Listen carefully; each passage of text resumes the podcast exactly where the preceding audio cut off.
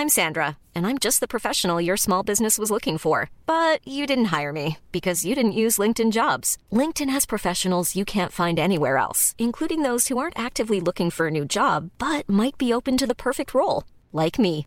In a given month, over 70% of LinkedIn users don't visit other leading job sites. So if you're not looking on LinkedIn, you'll miss out on great candidates like Sandra. Start hiring professionals like a professional. Post your free job on linkedin.com/people today. Le rendez-vous tech n'est pas financé par de la publicité ou des sociétés tierces, mais par ses auditeurs sur patreon.com. Aujourd'hui, nous remercions certains d'entre eux, les fantastiques M. Pierre, David Da Silva, Olivier Hermoul, Gabriel K, Pikachu Braise, Le Mouton Noir, Damien Laperle, Emmanuel B, Arnaud Pavon et Sylvain Charrois. Bonjour à tous et bienvenue sur le Rendez-vous Tech, l'émission qui explore et qui vous résume de manière compréhensible toute l'actualité tech, internet et gadgets.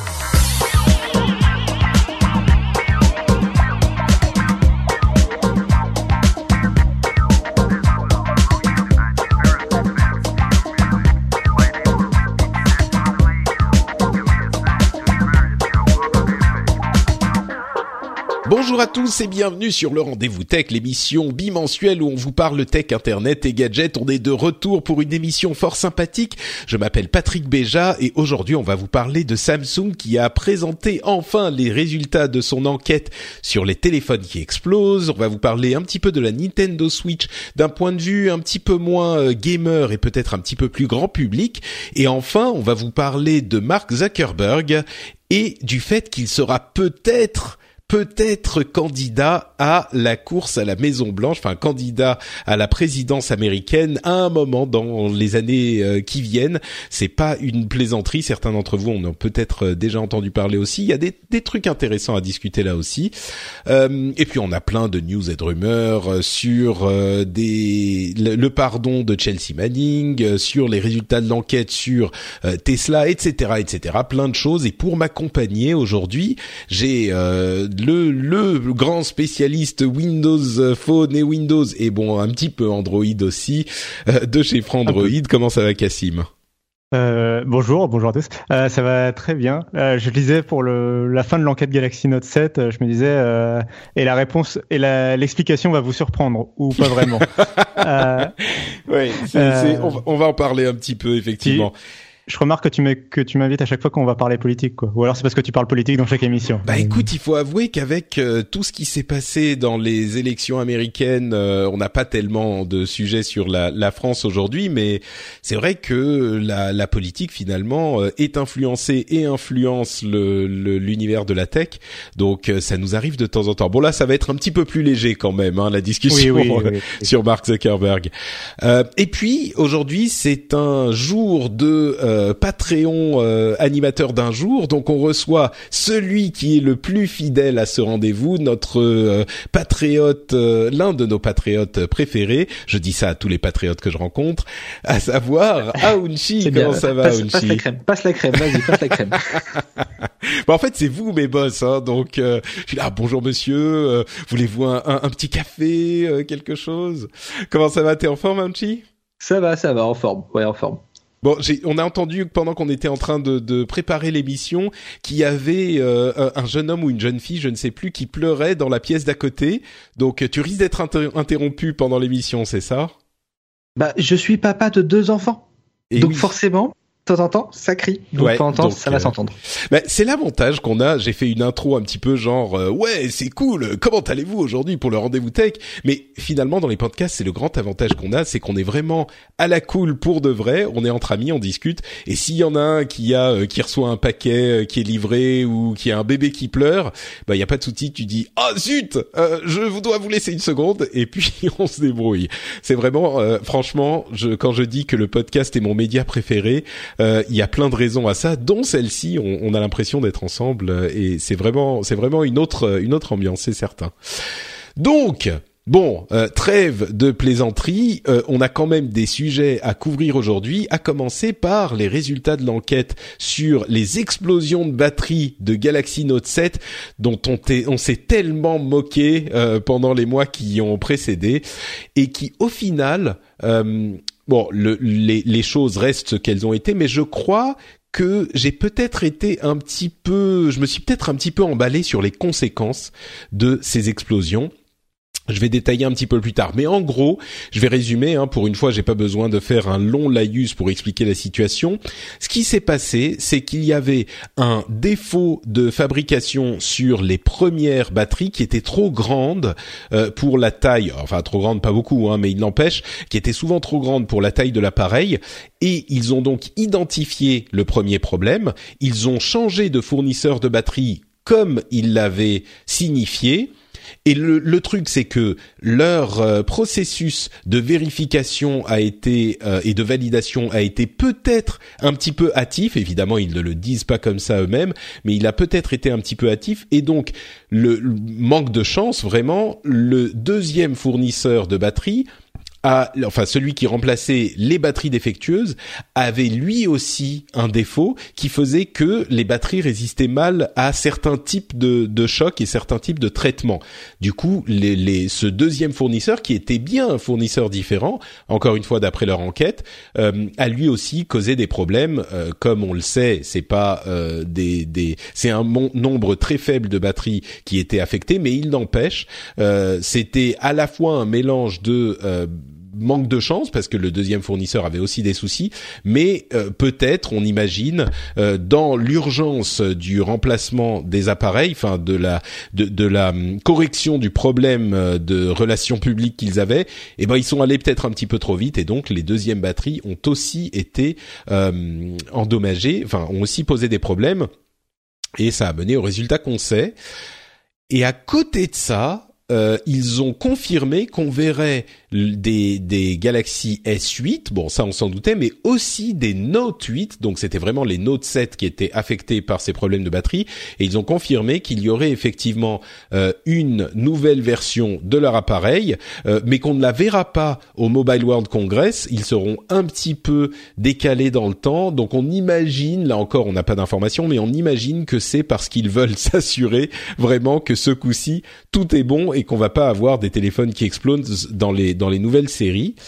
Euh, alors à, à, première vue comme ça, euh, ton impression sur euh, la manière dont ils ont géré l'enquête, la manière dont ils ont présenté les résultats, ils ont fait une vidéo qui explique ça, qui fait une sorte de mea culpa et qui assure tout le monde que maintenant ça n'arrivera plus parce qu'ils ont mis en place tout plein de processus de vérification supplémentaires hyper rigoureux.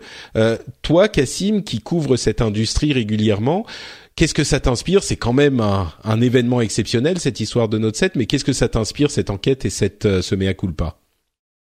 Euh, bah, je pense qu'après une, après avoir la façon dont ils ont traité le problème, euh, en fait, pendant la crise, ils n'ont pas forcément toujours bien géré, comme tu le disais, ils ont peut-être passé trop rapidement sur la deuxième, sur le deuxième fournisseur. Il y a eu peut-être des problèmes pendant la crise, mais sur cette fin de crise, depuis qu'ils ont arrêté la commercialisation et là avec les résultats de l'enquête, etc.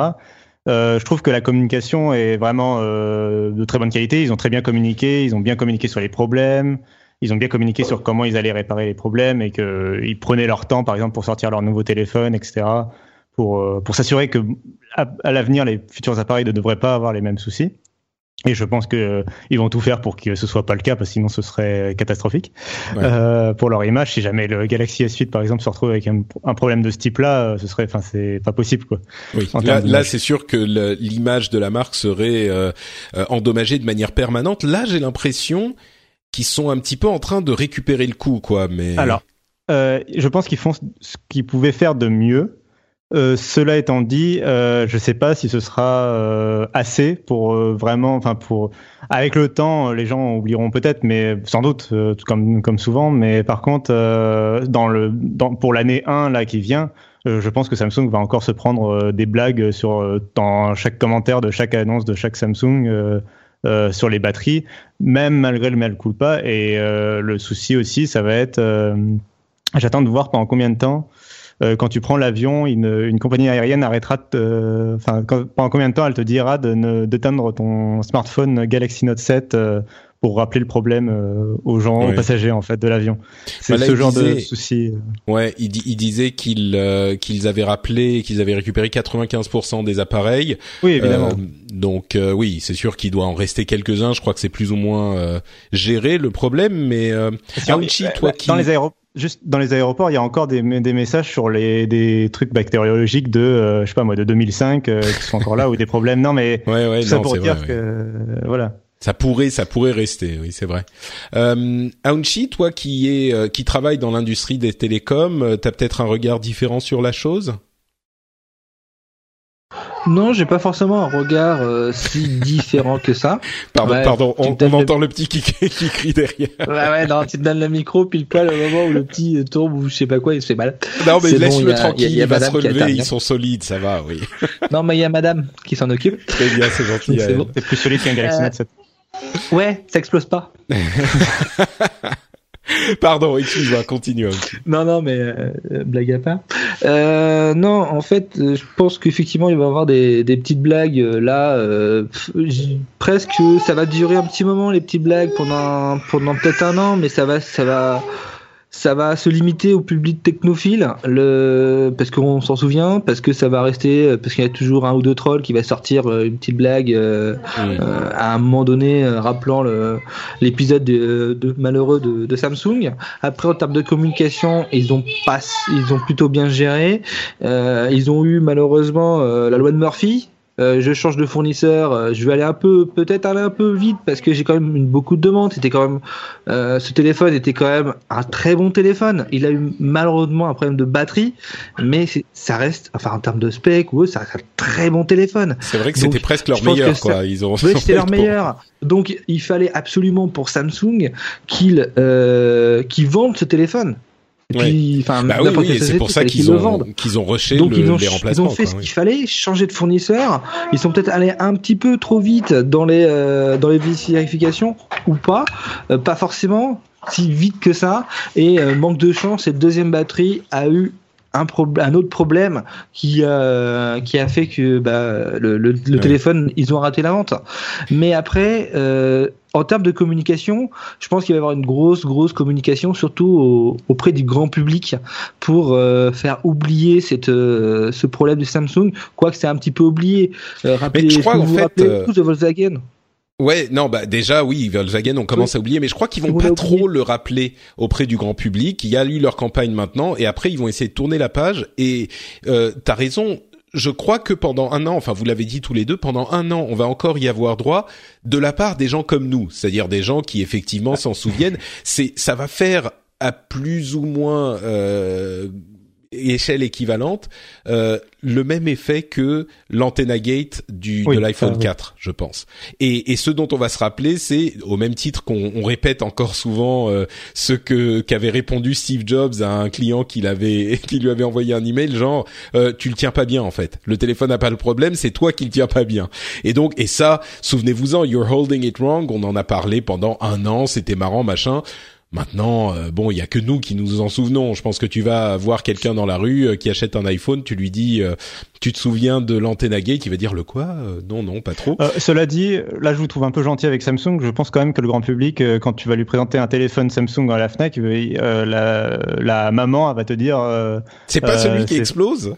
Bah c'est oui voilà, c'est pas ce- c'est pas euh, les téléphones qui explosent ça? Non, non, bien sûr. je Euh, crois que, mais je crois qu'on bon. qu'on y aura droit pendant encore une année, tu vois, Mais une Sa- année, Samsung- peut-être une heure et demie. une Bah, il va y avoir une mais- communication de Samsung. Pour moi, il va y avoir une communication de Samsung sur le fait de, des tests qu'ils ont fait et autres, parce que le problème du téléphone, tout le monde en a parlé. Enfin, c'est parlé, c'est passé Mm. aux 20 h Ouais, L'Antenna Gate n'est pas en fait. passé aux 20 h Et Euh, contrairement à une ça explose. Donc, dessus. euh, ouais.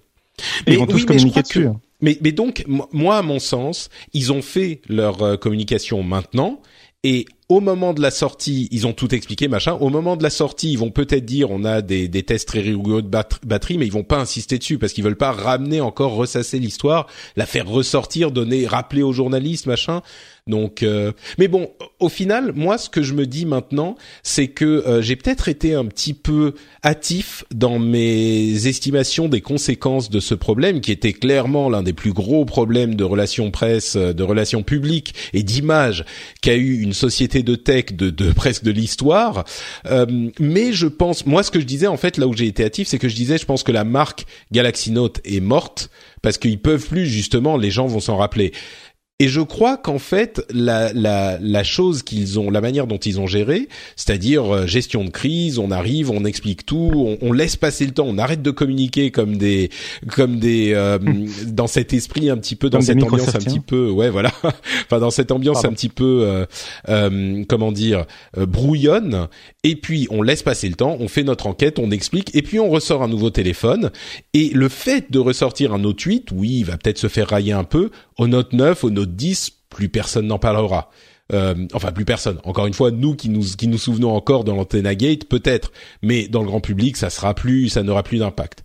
Donc euh, c'est la force d'une grosse société comme Samsung qui peut prendre 2 milliards de pertes euh, et euh, bon pour une galaxie énorme, enfin galaxie pardon de la plaisanterie, mais une galaxie de produits énormes. Samsung c'est un conglomérat immense. Bah voilà, ils peuvent gérer et puis ils passent à autre chose quoi. Finalement, le, ce qui va peut-être le plus faire de mal, parce que, et d'ailleurs je pense pas qu'on en parle, mais ce qui va faire le plus de mal finalement à Samsung sera peut-être le scandale dans lequel ils sont impliqués en Corée, quoi. Euh, sur oui, avec la corruption et la présidence. Oui, euh, avec un problème de leadership du coup qui va, enfin ils vont devoir euh, se faire une réorganisation d'entreprise et tout, donc ça on verra. ça, je crois pas qu'on en parle beaucoup ici. Hein, non, parce que déjà on n'en a pas beaucoup parlé et ça a explosé complètement en Corée, mais. Euh, mais mais euh, non ouais la marque Galaxy Note finalement devrait survivre. J'ai quand même encore du mal à, à y croire parce que parce que je, je pense qu'il pourrait très bien sortir un smartphone haut de gamme euh, qui serait le successeur spirituel du, Galaxy Note, tout en lançant une nouvelle marque, euh, un Galaxy. Euh, un Galaxy je crois que là on arrive. Je, je, crois que là on arrive à des questions de coût parce que construire l'image et la reconnaissance d'une marque comme Galaxy Note, ça coûte beaucoup plus cher que les ventes qui vont perdre parce que certaines personnes diront, tu vois, le truc, c'est qu'ils vont les donner à des journalistes, ils vont faire des, des, tests rigoureux, machin, puis les gens vont commencer à acheter. Quand on va voir qu'ils n'explosent pas, euh, bah les gens vont se vont se remettre à, à faire confiance, tu vois. S'ils explosent, ça sera un autre problème. Mais euh, bon. Euh, donc voilà, les les nouvelles du de la euh, Galaxy Galaxy. On verra ce que ça donne dans quelques mois quand ils présenteront le Note 8 qui a donc euh, bon en tout cas le S8 a été confirmé puis le Note 8 le S8 ce serait a priori ce serait au mois d'avril qui serait présenté à un événement à New York euh, pour, euh, et le Note 8 par contre c'est à l'automne en même temps que l'iPhone. Comme toujours Parlons, on a parlé donc des Coréens, parlons un petit peu des Japonais, les frères ennemis, avec l'annonce de la Nintendo Switch qui a été faite il y a une dizaine de jours environ et euh, on en a beaucoup parlé dans le rendez-vous jeu et dans d'autres émissions. Je pense que tout le monde a plus ou moins entendu parler de quoi il s'agit. Euh, donc je vais pas couvrir, on va pas la couvrir de la même manière que on l'a fait dans le rendez-vous jeu, d'une manière très gamer. Moi, ce que j'aimerais euh, vous poser comme question et ce que dont j'aimerais qu'on discute, c'est du potentiel grand public de cette console, parce que c'est vrai que nous en tant que gamer, on y voit certaines choses, mais Nintendo a toujours cet, cet euh, attrait pour le grand public pour les enfants. Et encore une fois aujourd'hui, la Nintendo Switch a cette euh, euh, image de console qui peut peut-être convenir à un public un petit peu différent des consoles euh, traditionnelles comme la comme la, la PlayStation ou la Xbox. Pour résumer, en fait, elle réunit tout les, toutes les technologies, toutes les capacités qu'avaient les consoles Nintendo jusqu'à cette Nintendo Switch. Euh, elle a tout ce qui est motion gaming, euh, elle a le hum, la possibilité de l'utiliser sur la télé et de l'emmener avec soi euh, bah, dans la chambre ou ailleurs comme la Wii U, mais même de l'emmener à l'extérieur, dans le train, dans le métro, à l'hôtel si on va en voyage, dans l'avion, etc. Et elle a aussi cette possibilité un petit peu intéressante de décrocher les deux manettes, enfin les deux bords de ce qui est en fait une tablette et les deux euh, mini manettes pour jouer à plusieurs. Pour jouer à deux, chacun en prend une et on peut jouer à différents jeux. Euh, alors le catalogue à la sortie sera clairement un petit peu limité mais à terme, on va dire d'ici six mois, neuf mois, pour la période de Noël de la fin de l'année, eh ben on aura sans doute un catalogue un petit peu meilleur. Est-ce que on euh, pourra imaginer que cette console devienne une console, euh, une deuxième console que les gens qui ne connaissent pas forcément aussi bien les jeux vidéo ou même ceux qui veulent jouer dans d'autres conditions, que ce soit euh, avec un ami en voyage ou sur à côté de la télé quand bah, justement un enfant veut regarder la télé, bah on prend notre console, on va jouer ailleurs, etc. Finalement, est-ce qu'ils peuvent recapturer une partie du public qui s'était laissé séduire par la Wii. Euh, on pense pas, on n'imagine pas que le succès sera aussi phénoménal parce qu'on se souvient que la Wii s'était vendue à plus de 100 millions d'exemplaires. Là, on va même pas aller dans ce genre de fantasme euh, un petit peu surréaliste, mais euh, à votre sens, peut-être, euh, Cassim, est-ce que il y a dans cette Switch une formule qui pourrait séduire un autre type de joueur? Euh, alors, euh, pour répondre d'ailleurs, que je vais prendre en exemple mon frère en fait, qui est euh, qui est, je pense, dans la cible un peu recherchée par Nintendo, c'est-à-dire qu'il est papa de deux enfants et il je vois chez eux en fait, ils jouent à la Xbox dans le salon. Sinon, les enfants, ils sont sur, ils peuvent être sur l'iPad ou sur la DS. Et donc, ça me semble être un peu la cible parfaite pour la Nintendo Switch, vu qu'elle fait à la fois console portable, console de salon et tablette. Donc euh, ça me semble être un peu voilà. Euh, et du coup, dans le concept en lui-même, le concept de l'appareil, je pense que oui, il y aurait un attrait pour euh, pour les familles parce qu'en plus c'est Nintendo et donc tu as une certaine comment dire euh, tu sais que tu vas avoir des jeux, euh, tu vas avoir le Mario, ah, tu vas avoir les jeux un peu familiaux, quoi. Et tu sais que ça va être des jeux un peu euh, famille proof, quoi. Si, et, si tu vois le, le, généralement ils font des jeux qui peuvent convenir aux enfants, et puis tu as aussi une, une bah, application sur mobile qui va te permettre de gérer le temps de jeu des enfants, etc. C'est vrai que c'est un petit peu comme Disney. T'as pas besoin de te prendre la tête de vidéo, dire, ouais, ouais. Est-ce que ça c'est bon? Est-ce que dans ce jeu il y a trop de violence, machin? A priori Nintendo, tu regardes la classification d'âge, euh, c'est autour de 3 ans souvent, donc euh, ça va, t'es à peu près tranquille, quoi. Là où, par contre, je vais avoir un peu plus de doutes sur la réussite euh, du produit, peut-être en tout cas dans les médias, je dirais, c'est sur le prix demandé et, peut-être l'autonomie, mais surtout le prix demandé par, par rapport à l'usage, quoi, pour, pour une famille. Mmh. dans le sens où à 300, donc en France, ça serait à 320 euros à peu près. Ouais, on est euh, plutôt à 329. C'est vrai qu'il y a eu des offres un peu moins chères, mais. Euh, et ça, à ce prix-là, en fait, c'est le, bah, c'est tout simplement le double de la DS, euh, sachant que chacun des enfants avait, oui. oui. ou de la 3DS, euh, chacun des enfants avait sa, sachant que chacun des enfants avait sa 3DS, quoi.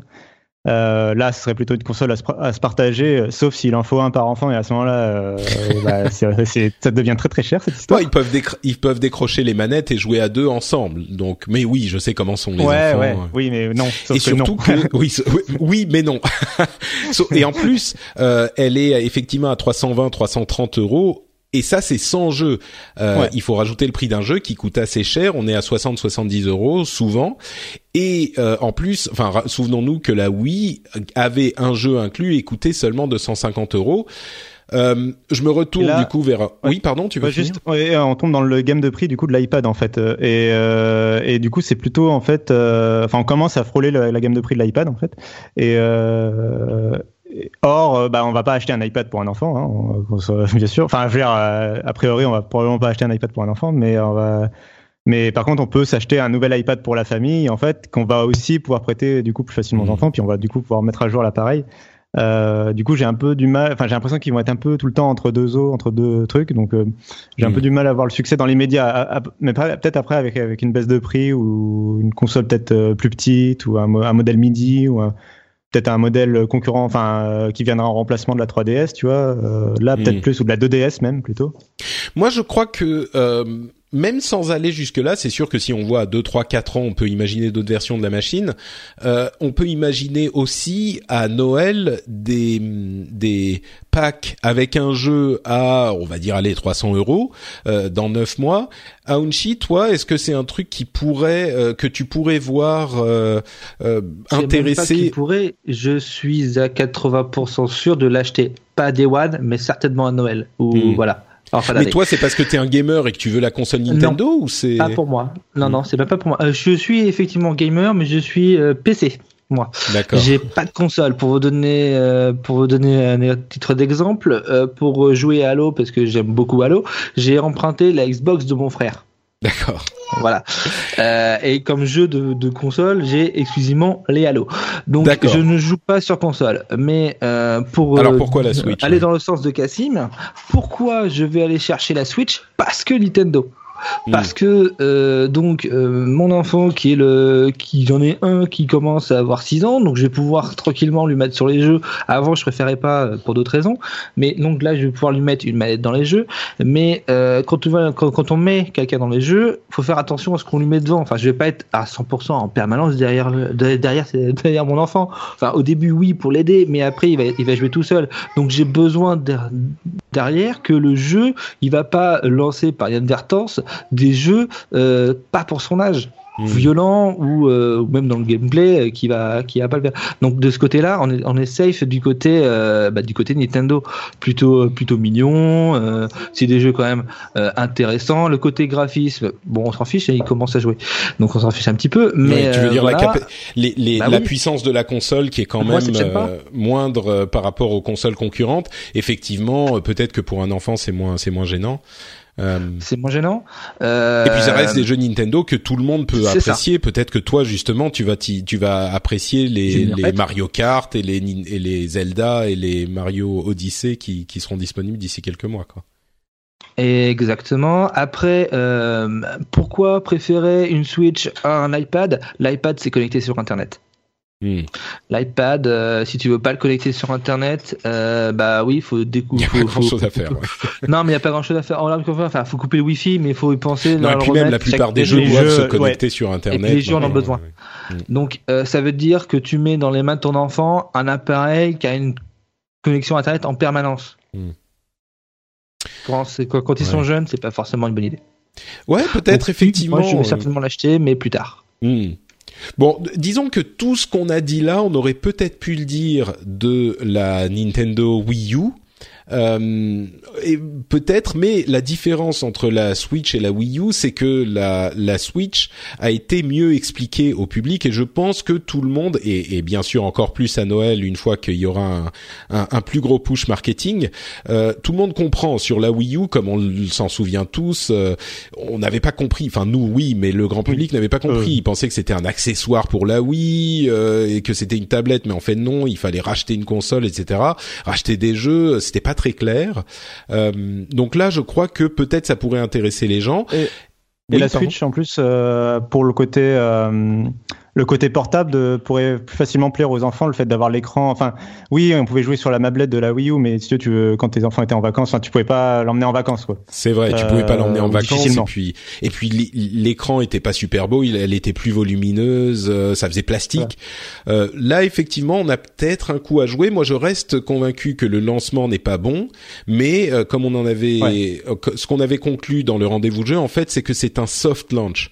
C'est vraiment une période euh, de, de de lancement où on a euh, bah, beaucoup de soucis qu'il fallait la lancer et qui vont en vendre les 2 millions qu'ils ont annoncé mettre en vente. Et puis voilà. Et après vraiment pour les gens qui sont pas euh, absolument convaincus d'en vouloir une tout de suite on aura d'ici 9 mois un catalogue un peu plus étoffé. Et puis des packs. Et puis le push marketing. Peut-être que ça pourra prendre peut-être que je me suis ouais, c'est- très je me suis beaucoup euh, calmé sur euh, mon jugement euh, mon jugement très dur de, de la Nintendo Switch. Je crois qu'à d'ici un an ça pourrait prendre. Je sais pas si ça va prendre mais J'aimerais qu'ils précisent, euh, j'aimerais qu'ils précisent leur feuille de route, surtout de jeu, en fait, euh, plus clairement, enfin plus Ouais. vraiment expliqué. Bon, on a eu, on peu, a euh, eu des, des, des, des indications selon lesquelles ils ont effectivement un gros, euh, une grosse série de, de jeux qui pourraient arriver. On a eu, euh, bon, là, on part de, de Oui, oui. non. on, on s'écarte de la question grand public, mais effectivement, il y a eu des sujets un peu, enfin, des, des intentions un peu rassurantes. Mais pardon, Aounchi, tu voulais dire un truc?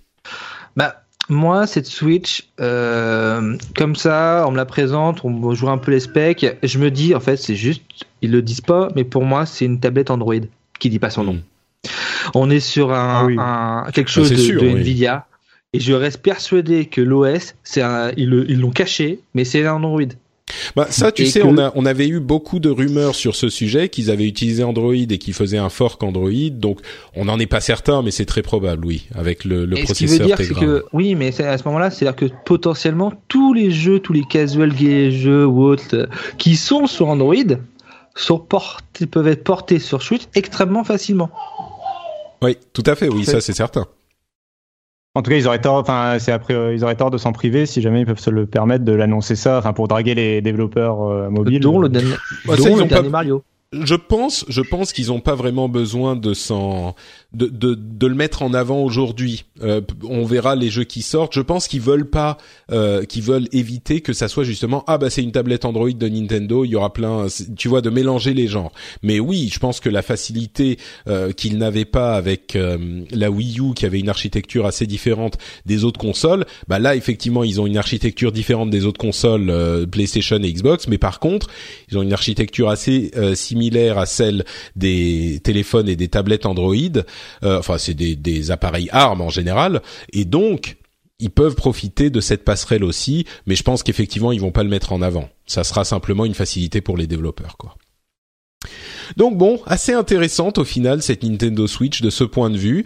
Euh, des gros soucis et des grosses déceptions pour les gamers que que je suis, j'allais dire que nous sommes, mais tout le monde ne partage pas mon avis. Euh, comme on en a parlé dans le rendez-vous jeu, mais peut-être euh, à, plus long terme une possibilité de voir la chose se passer un petit peu mieux pour que pour la Wii U. Moi, c'est euh, tout le bien que je lui souhaite en tout cas. Troisième gros sujet dont nous voulions parler, euh, le, la possible présidence de Mark Zuckerberg. Alors on en a entendu parler à droite et à gauche. Euh, vous en avez peut-être vu des, des, références dans la presse française, même c'est arrivé jusqu'à chez nous. Euh, décortiquons un petit peu tout ça, essayons de vous, de vous expliquer pourquoi ces, ces, rumeurs ont commencé à sortir. Euh, et, et c'est finalement euh, possiblement des fantasmes qui n'ont aucune base dans la réalité, mais il y a quand même certains éléments qui nous laisse penser que peut-être ça pourrait arriver. Euh, alors d'abord son challenge de l'année. Vous savez que chaque année euh, Mark Zuckerberg, euh, pour ceux qui ne le sauraient pas bien sûr, c'est le président de Facebook, hein, le fondateur et, et, président de Facebook. Donc il fait chaque année un challenge différent, un challenge assez intéressant, surprenant. Il avait voulu apprendre le chinois une année. Il avait voulu euh, ne manger que des choses qu'il avait lui-même récoltées ou tuées pendant une année. Pourquoi pas hein, C'est quelque chose de, surprenant, mais qui peut vous amener, euh, euh, qui peut vous amener des choses finalement. Là, il a son challenge, c'est de parler et de rencontrer des gens dans tous les États des États-Unis et il a déjà visité plusieurs États. Donc là, il disait, il me reste une trentaine d'États à visiter. J'aimerais y aller dans euh, dans l'année, euh, dans dans tous les États euh, que je n'ai pas encore visités et rencontrer vraiment les gens et leur parler. Donc euh, c'est ça, ça ressemble déjà un petit peu à une euh, une euh, campagne. comment dire une campagne oui une une une intention de campagne comme ça mais et, plusieurs personnes ont fait la remarque. Euh, et, puis en, évidemment avec cette euh, idée que euh, les, les, les, les, aux États-Unis, on a vraiment euh, n'importe qui qui peut devenir président. Évidemment, c'est avec l'élection de Donald Trump que ça a été prouvé de manière assez éclatante. Et donc, il y a trois ans, même pas, il y a un an, si on avait dit Mark Zuckerberg qui se présente, bah ça ça aurait été euh, un petit peu ridicule. Aujourd'hui, euh, c'est quand même euh, quelque chose de beaucoup plus de beaucoup plus crédible, on va dire. mais ça n'est pas la seule chose qui a provoqué cette cette rumeur. Il y a aussi différentes choses qu'il a dit ces derniers mois et ces dernières années qu'il a fait, euh, qui nous laisse penser qu'il y a la possibilité, peut-être pas qu'il devienne président ou qu'il essaye de euh, faire une campagne, mais au moins qu'il se dise, qu'il veuille euh, une position de, politicien, une position dans, dans le service public. L'une des choses qu'il a dit, qui était assez surprenante, c'est dans un commentaire sur ses vœux pour l'année, il a dit qu'il n'était plus athée il a, il était euh, de, de, comment dire, de de, on savait qu'il était athée, il en avait parlé et euh, il a souhaité une bonne année ou un bon Noël, je sais plus, à ses followers. Et quelqu'un lui a posé la question, il a dit non, euh, je suis revenu un petit peu sur ma réflexion. Je pense que la religion a une place importante euh, dans dans la vie des gens et dans la société. Il a pas dit je suis parce que lui il est juif si je ne m'abuse. Il a pas dit je suis je, je retourne à la synagogue tous les tous les tous les jours ou toutes les semaines, mais il a quand même il est revenu un petit peu là-dessus. Et on sait bien que aux États-Unis, ouais, c'est le plus significatif en fait pour moi. Ça. Ouais, ouais, parce que c'est presque le plus significatif. Ouais, aux États-Unis, on ne peut pas espérer devenir président si on n'est pas, si on ne fait pas euh, état de sa spiritualité. Ça, c'est certain. Il y a la, la chose a trop d'importance euh, aux États-Unis pour ça. Et il a également, on a, euh, il a été révélé que pour à l'occasion d'un procès, je vous avoue que je sais plus euh, duquel il s'agit, mais il a été révélé euh, au, cours d'un procès que la structure de la société permettait à Zuckerberg de devenir, de travailler dans le service public. Et où il y a quelqu'un qui renifle là. Qu'est-ce qui se passe C'est toi, Unchi D'accord. Euh, euh, oui, donc tout va bien. Euh. Donc ce que je disais, c'est qu'il pourrait devenir agent du service public, et dans ce sens j'inclus tout, hein, y compris le président, et garder une, le contrôle de sa société euh, grâce à la manière dont est structurée la société aujourd'hui. Pendant deux ans, aujourd'hui, donc la, la, le, le, président est président pendant quatre ans, donc c'est pas tout à fait adapté, mais on imagine qu'il pourrait peut-être essayer de faire autre chose. Euh, donc là, c'est la partie euh, structure et indication qu'on a pu, indices qu'on a pu euh, euh, récupérer peut-être qu'il sent une responsabilité avec l'élection de Donald Trump. Il se dit ça correspond pas à euh, l'idée que je me fais du pays. Euh, peut-être qu'il se dit moi j'ai une responsabilité en, tant que figure publique. Il a beaucoup de pouvoir. Il a une image qui est certainement aussi positive, voire plus positive que n'importe lequel des euh, politiciens de son bord. Lui, il est démocrate hein, a priori. Et, et il se dit peut-être que je dois y aller. Alors, et, du coup, ça pose deux questions hyper importantes, enfin, une même plus que l'autre. Est-ce que ça serait envisageable, pourquoi pas en 2020, 2024, euh, de voir une candidature de Zuckerberg? Et l'autre question qui s'enchaîne immédiatement, est-ce qu'il est envisageable d'avoir quelqu'un qui a une telle importance, euh, quelqu'un qui dirige une société qui a une telle importance dans la manière dont nous, communiquons et euh, dans la manière dont les médias diffusent leurs messages, euh, bah, essayer de, de, devenir président? Est-ce qu'il n'y a pas un conflit d'intérêts immense là-dedans? Peut-être, bah encore une fois, je commence par Cassim. Quel est ton ton avis sur la chose? Bah alors bon quand j'ai commencé à lire le sujet, du coup, sur euh, Mark Zuckerberg, euh, peut-il être candidat, etc., au début, je me disais, mais qu'est-ce que c'est que cette connerie encore? C'est vraiment la qu'on a au début. Un fantasme de la Silicon Valley euh, post-Donald Trump. Euh... C'est ça, oui. Euh, alors du coup les arguments en tout cas du coup oui ils y sont euh, donc euh, sur le sur son statut dans la société sur son statut dans l'entreprise Facebook euh, sur la religion, etc. Donc effectivement, il y a et puis son, ce, ce, ce tour du, des États-Unis, un peu de chaque État, euh, qui ressemble vraiment à une campagne un peu ou à une pré-campagne où tu vas à la rencontre des vrais gens euh, pour faire ton programme. Ouais, et après, tu peux dire quand j'étais dans l'Arkansas, j'ai rencontré machine qui m'a dit qu'elle avait vraiment des problèmes avec ceci. Cette formidable paysanne qui a élevé, blablabla, qui n'a jamais existé, mais dont je me sers comme exemple. et et donc oui, donc il y a beaucoup d'arguments en tout cas qui vont dans le sens euh, d'une candidature. En plus, euh, c'est vrai que s'il se présentait euh, pour la, donc on t'a dit pour le camp démocrate, enfin s'il se présentait pour la, du coup pour la primaire du camp démocrate, ça permettrait euh, au camp démocrate d'éviter d'avoir à nouveau un candidat du système face à un candidat hors système, dans le sens, enfin c'est un peu ce qui potentiellement les a un peu, bah, les a défavorisés dans, dans la dernière élection, quoi en tout cas. Euh, un des trucs qui a bien marché pour Trump, c'est son côté euh, hors système. Anti-système, c'est sûr, oui. Euh, bon, je, suis milliardaire anti-système, ok. euh, mais en tout cas hors système politique et hors figure habituelle de, de la vie politique américaine. donc là, ce serait un argument de poids en fait pour les démocrates. Après, sur le conflit d'intérêts, c'est vrai que c'est un peu tout le sujet. Euh, bon, je vais pas spoiler la dernière saison de House of Cards, mais euh, mais c'est enfin c'est un sujet super important et euh, et pour moi oui il y aurait conflit d'intérêts immédiat dans le sens où euh, c'est pas tant qu'il est à la tête d'une entreprise puissante en, en soi, c'est le fait que euh, Facebook c'est un média et c'est c'est c'est c'est le média enfin on l'a bien vu d'ailleurs à cette élection avec les fake news en fait euh, et la façon dont les gens s'informent. Euh, tu peux pas imaginer, même si, enfin, il, faudrait qu'ils quittent euh, Facebook en fait pour. Euh, ouais, pour ça serait compliqué. Et, en, tout cas, pour une, pour une. Enfin oui, mais à vrai dire, n'importe quel poste d'importance, ça me paraît très compliqué eh de, de le garder sans sans avoir l'impression que tu es influencé qu'il l'ait fait ou non enfin ça c'est tu, tu c'est Facebook ah bah, est un moyen risque de conflit d'intérêt donc voilà oui, voilà est un moyen d'influence et tu veux pas euh, voilà il y a un plus d'un milliard d'utilisateurs enfin je sais plus un milliard six d'utilisateurs actifs sur Facebook par mois bon euh, pas que des américains. Mais euh, mais du coup enfin le conflit d'intérêts serait évident.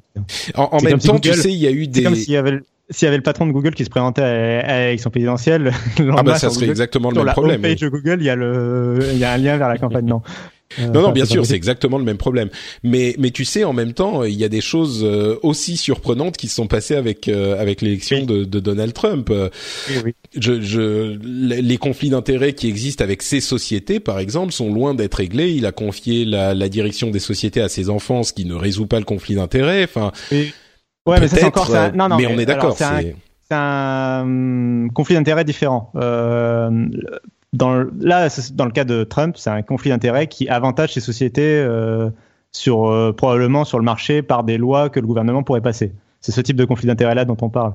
Alors que dans le cas de Zuckerberg, ce serait un conflit d'intérêt de type euh, je pourrais me servir potentiellement de mon entreprise pour influencer la population à voter pour moi en fait. Oui, effectivement, c'est encore plus. Oui, oui, tu as raison, tu as raison. Il y a une nuance. Enfin, pour moi, il y a une nuance qui est qui fait que c'est mm. différent. C'est pas pour autant que que le conflit d'intérêt de Trump est beaucoup mieux. Hein. non, non, mais je suis d'accord. Tu as raison. Effectivement, peut-être qu'il. Enfin, il faudrait dans un cadre comme celui-là, à mon sens, il faudrait qu'il s'isole euh, de la société, euh, qu'il. Euh, enfin, ça serait compliqué, c'est sûr. Mais et ça serait compliqué que même si même si lui s'isolait, en fait, ce serait compliqué que les euh, le, les les employés en place, enfin les euh, comment dire, les dirigeants en place euh, soit pas euh, de même euh, en conflit d'intérêt en fait. Enfin, tu vois. Non, bien sûr, oui. Très compliqué. De, Il faudrait qu'il quitte son, qu'il quitte son poste, qu'il vende ses, ses. Ouais, non, c'est ça quoi. Oui, ça serait et ça serait très compliqué. Mais bon, qui sait, qui sait. Euh, du, si on regarde un petit peu en France, moi, quand j'ai essayé de penser à qui ça pourrait être équivaudre euh, un, truc comme ça. Évidemment, on n'a personne qui soit aussi influent de cette manière, euh, mais on a un patron euh, de d'industrie tech qui est très actif au niveau économique et dans d'autres domaines évidemment, on pense, enfin moi en tout cas, j'ai pensé à Xavier Niel. Aounchi, est-ce que tu pourrais imaginer un truc euh, équivalent euh, mais C'est peut-être un petit peu plus classique euh, que, que celle de Zuckerberg, mais quelles sont tes impressions sur tout ça? Alors, mon impression de tout ça est assez simple. je pense que Trump a juste mis une claque derrière la tête de tout le monde en disant mais quelqu'un qui est businessman peut devenir président de la première puissance mondiale. Et je pense que ça, effectivement, c'est parti sur Zuckerberg parce que c'est la personne en vogue, mais euh, le fait d'avoir, euh, de dire un businessman peut euh, devenir président, c'est. Ah, ça, ça, ta femme est en train d'engueuler ton fils, j'ai l'impression là. Non, c'est pas mon fils, c'est ma fille. Mon ah, pardon, fils est d'accord. Donc lui, il ne, il ne se fera pas engueuler. D'accord. du moins pas par ma femme. donc, euh, ouais, donc je disais euh, le fait que qu'un qu'un businessman et euh, c'est pas n'importe qui, enfin il est juste milliardaire. C'est il fait partie des enfin, Trump n'est pas c'est un petit peu gênant là pour le coup. J'ai dit qu'on était pas de problème. Je, bah, je vous laisse, je vous laisse reprendre plus tard. D'accord. Désolé, désolé, Aunchi, mais c'est vrai que là. Euh, mais oui, il y a cet aspect businessman. Euh, a tout à fait raison. Il y a euh, dans, dans aux États-Unis peut-être plus que chez nous la légitimité de quelqu'un qui a réussi dans les, le, le, monde de l'entreprise euh, qui est importante. Et bon, avec Trump, il y a tout un tas de d'autres soucis. Avec Zuckerberg, il y a quand même c'est euh, quelqu'un qui a une réussite éclatante et qui a eu une réactivité et une intelligence dans la gestion de son entreprise qui est sans commune mesure. Euh, alors en bien ou en mal selon ce qu'on pense de Facebook, mais euh, ça c'est ça pourrait être un élément qu'il pourrait faire valoir comme point extrêmement positif et, et encore plus, je pense que n'importe où, y compris en France, mais peut-être encore plus aux États-Unis, quoi. Bah, en France, on aurait le. Je pense qu'il y aurait le souci. En fait, je vois deux façons de, une façon positive et une façon négative. Pour la façon positive, oui, ça pourrait, on pourrait imaginer un, un entrepreneur à succès euh, comme Xavier Niel. Tu aurais pu aussi citer comme patron d'un grand média euh, très populaire en France. Tu aurais pu citer Vincent Bolloré, par exemple. non, mais c'est vrai. Et ça poserait, ça euh, poserait le même, le même problème de, de, de conflit d'intérêts. Euh, oui. Je sais pas si Bolloré aurait la même popularité, effectivement. Ce serait plutôt l'équivalent de Trump, je pense, Mais bon, bref. Euh, non, mais. Euh, mais comme quoi. Mais, le... mais par contre, euh, il y aurait donc la possibilité de.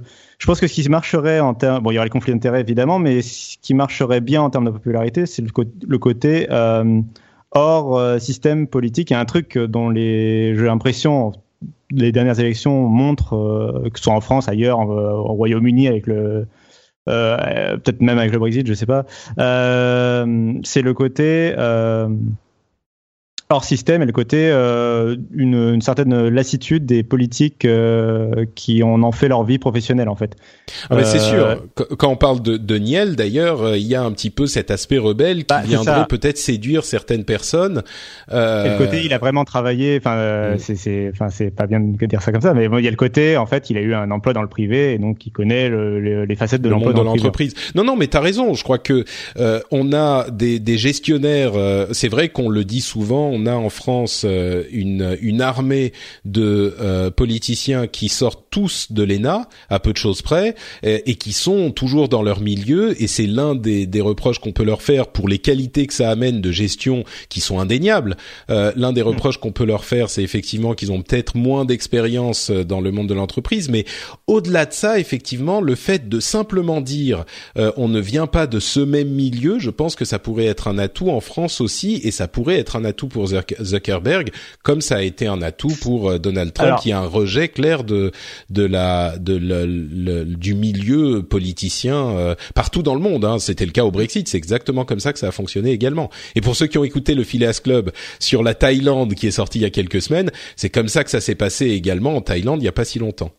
Mais, le euh, côté négatif, par contre, de le, de le revers de la médaille, un peu que, que je verrais en France beaucoup plus qu'aux États-Unis, en tout cas, c'est le fait, c'est le côté euh, grand patron euh, qui veut euh, venir et qui me semblerait, dans le cas de Marc, encore dans le cas de Xavier Niel, ça pourrait marcher parce qu'il s'est fait sa fortune. Mais c'est ça, il est tellement, il, est tellement atypique Xavier Niel, et puis il fait fonctionner Free d'une manière tellement différente, et puis il a amené la, la, il a cassé le marché des télécoms mobiles et il a amené du pouvoir d'achat à tous les Français. C'est, je pense que le monde entier se souvient encore de l'époque où tous les forfaits étaient à 60 euros et que du jour au lendemain ils sont passés à 20. Donc euh, il y a et puis il y a, il a, il a créé cette école 42 euh, qui a, qui montre qu'il a euh, du, du. On est en train de faire l'apologie de Xavier Niel. Moi, c'est quelqu'un pour lequel, pour lequel j'ai, j'ai une certaine sympathie, mais au-delà de ça, c'est vrai qu'il pourrait être un un candidat atypique qui pourrait se gagner des, des, des soutiens euh, dans la population. Non, mais par exemple, je vois la réaction de la candidature de Emmanuel Macron qui lui aussi vient du privé. Mais mm. euh, mais bon, il y a le côté, enfin c'est c'est pas, c'est pas exactement la même carrière et pas le même profil. C'est ça, euh, ça devient compliqué euh, ensuite de comparer de de de un à un. Mais mais pour revenir à Zuckerberg, effectivement, tout ça pour dire que il n'est pas tellement incongru qu'il pourrait à terme euh, se présenter euh, pour une candidature de président ou d'autres choses, mais le gros souci que ça poserait, c'est les problèmes de conflit d'intérêts, c'est évident, et ça, ça pourrait même l'arrêter. Il y a un autre truc qui était intéressant à noter, euh, c'est l'un des articles que j'avais trouvé dans Vanity Fair, euh, qui ah non pardon, c'était pas celui de, de, Vanity Fair, je sais plus où il était. Euh, ah bah je suis désolé, je retrouve plus le l'article en question, mais c'était un article qui pointait du doigt le fait que finalement Zuckerberg, il n'a pas vraiment besoin de devenir euh, président ou euh, de passer dans la sphère publique pour influencer le monde. L'une des sociétés les plus importantes au monde, c'est Facebook. Il a sa fondation euh, avec laquelle il peut faire énormément de choses, un petit peu comme Bill Gates. S'il veut parce que on imagine que dans la position dans laquelle il est, s'il va essayer de devenir président, ça va sans doute et possiblement être euh, parce qu'il veut du pouvoir, et ça c'est le cas de, j'imagine, n'importe quelle personne qui veut euh, essayer d'accéder à ce type de, position, mais aussi pour essayer d'influencer le monde, on l'espère, dans euh, dans le, le dans le bon sens, de faire du bien. Et c'est bien dans Vanity Fair. Merci Cassim de, de Hiring for your small business? If you're not looking for professionals on LinkedIn, you're looking in the wrong place. That's like looking for your car keys in a fish tank. LinkedIn helps you hire professionals you can't find anywhere else, even those who aren't actively searching for a new job but might be open to the perfect role. In a given month, over 70% of LinkedIn users don't even visit other leading job sites. So start looking in the right place. With LinkedIn, you can hire professionals like a professional. Post your free job on linkedin.com slash people today. Millions of people have lost weight with personalized plans from Noom like Evan, who can't stand salads and still lost 50 pounds. Salads, generally, for most people, are the easy button, right? For me, that wasn't an option. I never really was a salad guy. That's just not who I am. But Noom worked for me. Get your personalized plan today at Noom.com. Real Noom user compensated to provide their story. In four weeks, the typical Noom user can expect to lose one to two pounds per week. Individual results may vary. De me le confirmer. C'était bien dans, Vanity Fair qu'il euh, qu'il disait la chose, mais euh, euh, s'il veut vraiment faire le bien, en gros, hein, on, on, va dire les choses comme ça, il n'a pas besoin de devenir président. Donc c'est l'un des points de vue un petit peu divergents, on va dire, qui m'avait marqué, quoi. Euh, bon, bah je pense qu'on a euh, un petit peu fait le tour de la question. On peut donc euh, ah oui, tiens, juste une chose, on parlait de politique et de marketing. Euh, Facebook va investir dans la station F de la, la, station incubateur de notamment Xavier Niel. Ils vont avoir, ils vont avoir, je sais plus combien, 80 bureaux à la station F, qui est donc l'incubateur de start-up. Et à mon sens, c'est assez malin de leur part parce que ça leur permet de s'investir un petit peu dans la vie de la communauté locale à un moment où on, reproche énormément à Facebook et à d'autres sociétés bien sûr euh, de, rester euh, dans leur château américain ou ailleurs en Europe et de profiter euh, de, des marchés qu'ils exploitent en France notamment je pense qu'on va voir de plus en plus d'initiatives de, ce type-là où les sociétés vont essayer, les sociétés comme Facebook, Apple, Google, etc., vont essayer de s'investir un petit peu plus au niveau local pour euh, tisser des relations avec les autorités locales et ensuite pouvoir faire valoir la chose euh, à terme et essayer de montrer qu'ils sont pas juste là comme des vampires à sucer toutes les ressources qu'ils peuvent euh, des pays qu'ils dans lesquels ils sont présents. Donc je, je trouvais intéressant de le noter. Bon bah écoutez, on va passer à nos news et nos rumeurs, mais avant ça, comme toujours, on va prendre le temps de remercier encore une fois des patriotes qui soutiennent l'émission. Comme je le dis au début de l'enregistrement, euh, l'émission n'est pas soutenue par euh, des euh, sociétés ou par de la publicité, mais bien par vous, par les auditeurs qui choisissent de contribuer et ils vont sur patreon.com comme vous le savez et ils décident de donner une certaine somme à chaque épisode publié, une somme qui est euh, bah, à peu près libre. Hein. Vous pouvez choisir de donner 1, 2, 3, 4 dollars ou un petit peu plus. Vous pouvez choisir d'arrêter absolument quand vous voulez, donc euh, c'est facile, c'est rapide, c'est pratique et en plus ça fait du bien et ça rend fier euh, tous les gens qui sont impliqués dans ce processus, des auditeurs aux producteurs et bah, à moi finalement. Et certains d'entre vous bah, vont être remerciés aujourd'hui. Je parle de Laurent Prado, d'Alexis Rioux, de Totor65, de Camille Odoul, d'Arthur Blondel, de Giuseppe Mirata, Giuseppe je ne sais pas si je prononce bien les choses, de David Muller, de Maxime Cespin, de Urban Gone et de Spiger. Merci à vous tous et merci à tous ceux qui soutiennent l'émission sur patreon.com Et bien sûr, euh, merci à tous ceux qui écoutent. Euh, ah non, ça c'est ce que je dis à la fin de l'émission. Mais oui, vraiment un grand grand merci à tous ceux qui choisissent de soutenir l'émission parce que vous le savez, ça nous permet de euh, fonctionner absolument sans aucun sans aucune aucun lien avec toutes les sociétés que nous couvrons. Donc c'est une indépendance qui est précieuse et qu'on peut obtenir grâce à vous. On a maintenant une série de news et de rumeurs qu'on va couvrir. Oui, pardon? Bah du coup, si tu te lançais en politique, euh, il y aurait pas de conflit d'intérêt. bah ça dépend. Ça dépend. Si je continue à faire le, le rendez-vous tech, tu vois, je pourrais influencer quelques dizaines de milliers de personnes qui écoutent l'émission. Patrick, euh, président, Patrick, président, Patrick. ben, écoute, euh, je, je, pourrais vous expliquer de manière privilégiée pourquoi mon programme est, est idéal. Je pense que il faudrait que je, je réfléchisse à mon à, à, ce que je ferais parce que c'est bien de critiquer tout le temps, mais qu'est-ce que je ferais moi? Je crois que je ferais comme en Finlande, je commencerai à tester le le revenu de base quelque part pour voir ce que ça donne. C'est une idée intéressante et peut-être une idée que vous n'attendiez pas à voir euh, sortir de ma bouche. Donc, euh, comme quoi, il y a peut-être un programme à faire. Mais bon, euh, en parlant de gens qui sont présidents, euh, Barack Obama a profité de ses derniers jours dans à la Maison Blanche pour euh, libérer, pour gracier Chelsea Manning. Vous vous souvenez que c'était cette donneuse d'alerte, qui était à l'époque un donneur d'alerte, qui sera libérée finalement le 17 mai au lieu d'être libérée en 2045, euh, au final, elle aura eu une, euh, une sentence de 7 ans environ, au lieu des 35 ans qui avaient été euh, décidés par le juge. Alors, il faut dire que pour ce type, ça a provoqué des réactions assez mixtes. Certains étaient évidemment très contents parce que les donneurs d'alerte sont importants pour la démocratie. Certains étaient assez déçu et même euh, assez énervé parce que la manière dont les documents que Chelsea Manning avait euh, révélés euh, avaient été exploités en fait était beaucoup plus discutable que ce qu'on avait vu avec Snowden par exemple,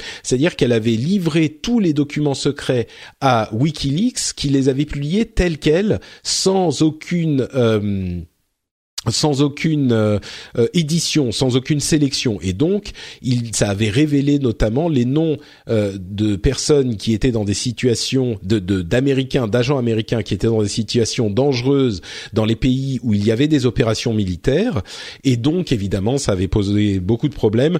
On pense qu'il n'y a pas eu de conséquences graves, ça n'a pas provoqué de de de, de dommages euh, de personnel, il n'y a pas eu de mort, mais il n'empêche c'était quelque chose de d'un petit peu plus irresponsable en tout cas que la manière dont l'a fait Snowden, qu'il a livré aux journalistes qui eux décidaient de euh, ce qu'ils allaient publier.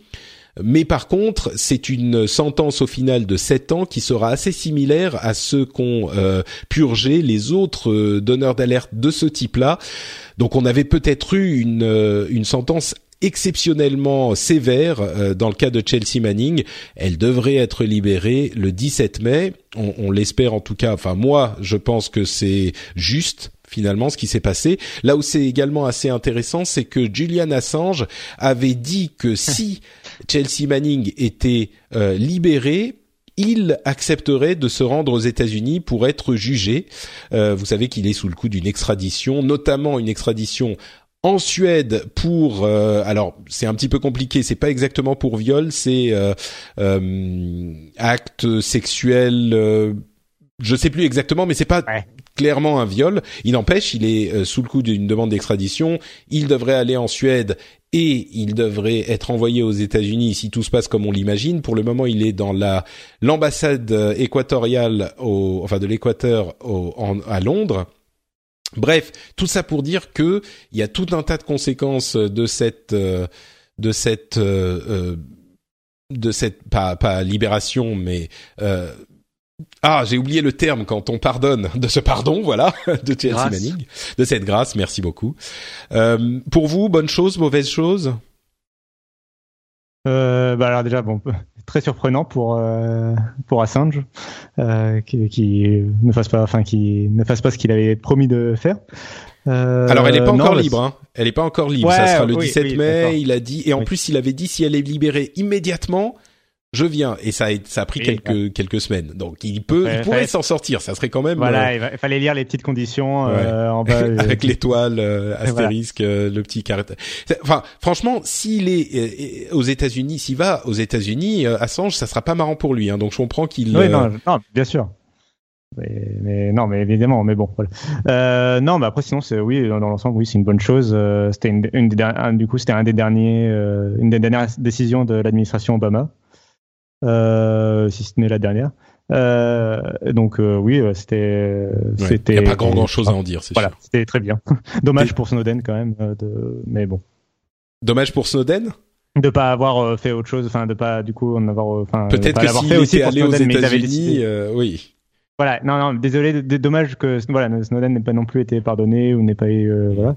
Mais il n'a pas été euh, jugé, donc euh, ouais. peut, je crois pas qu'on puisse pardonner, qu'on puisse gracier quelqu'un euh, qui est sous le coup du- d'un mandat d'arrêt, euh, alors qu'il a, qu'il a pas eu de, de procès. Ça se trouve, ça aurait été un meilleur calcul d'y aller, de se faire euh, juger, de recevoir sa sentence et de se faire pardonner ensuite. Je pense pas que ça se serait passé comme ça. Oui, hein, en même je temps, crois qu'il peut lui, euh, je crois qu'il aurait pu le, le- le- lui donner l'immunité, enfin slash Ah. le, le gracier en avance, blablabla. Mais Mm. Mais bon, il avait il avait expliqué pourquoi il l'avait pas fait. Euh, D'accord. plus tête la raison, mais euh, mais j'avais mais il avait expliqué. Bon, c'est juste dommage. C'était- Ouais, oui, note. effectivement.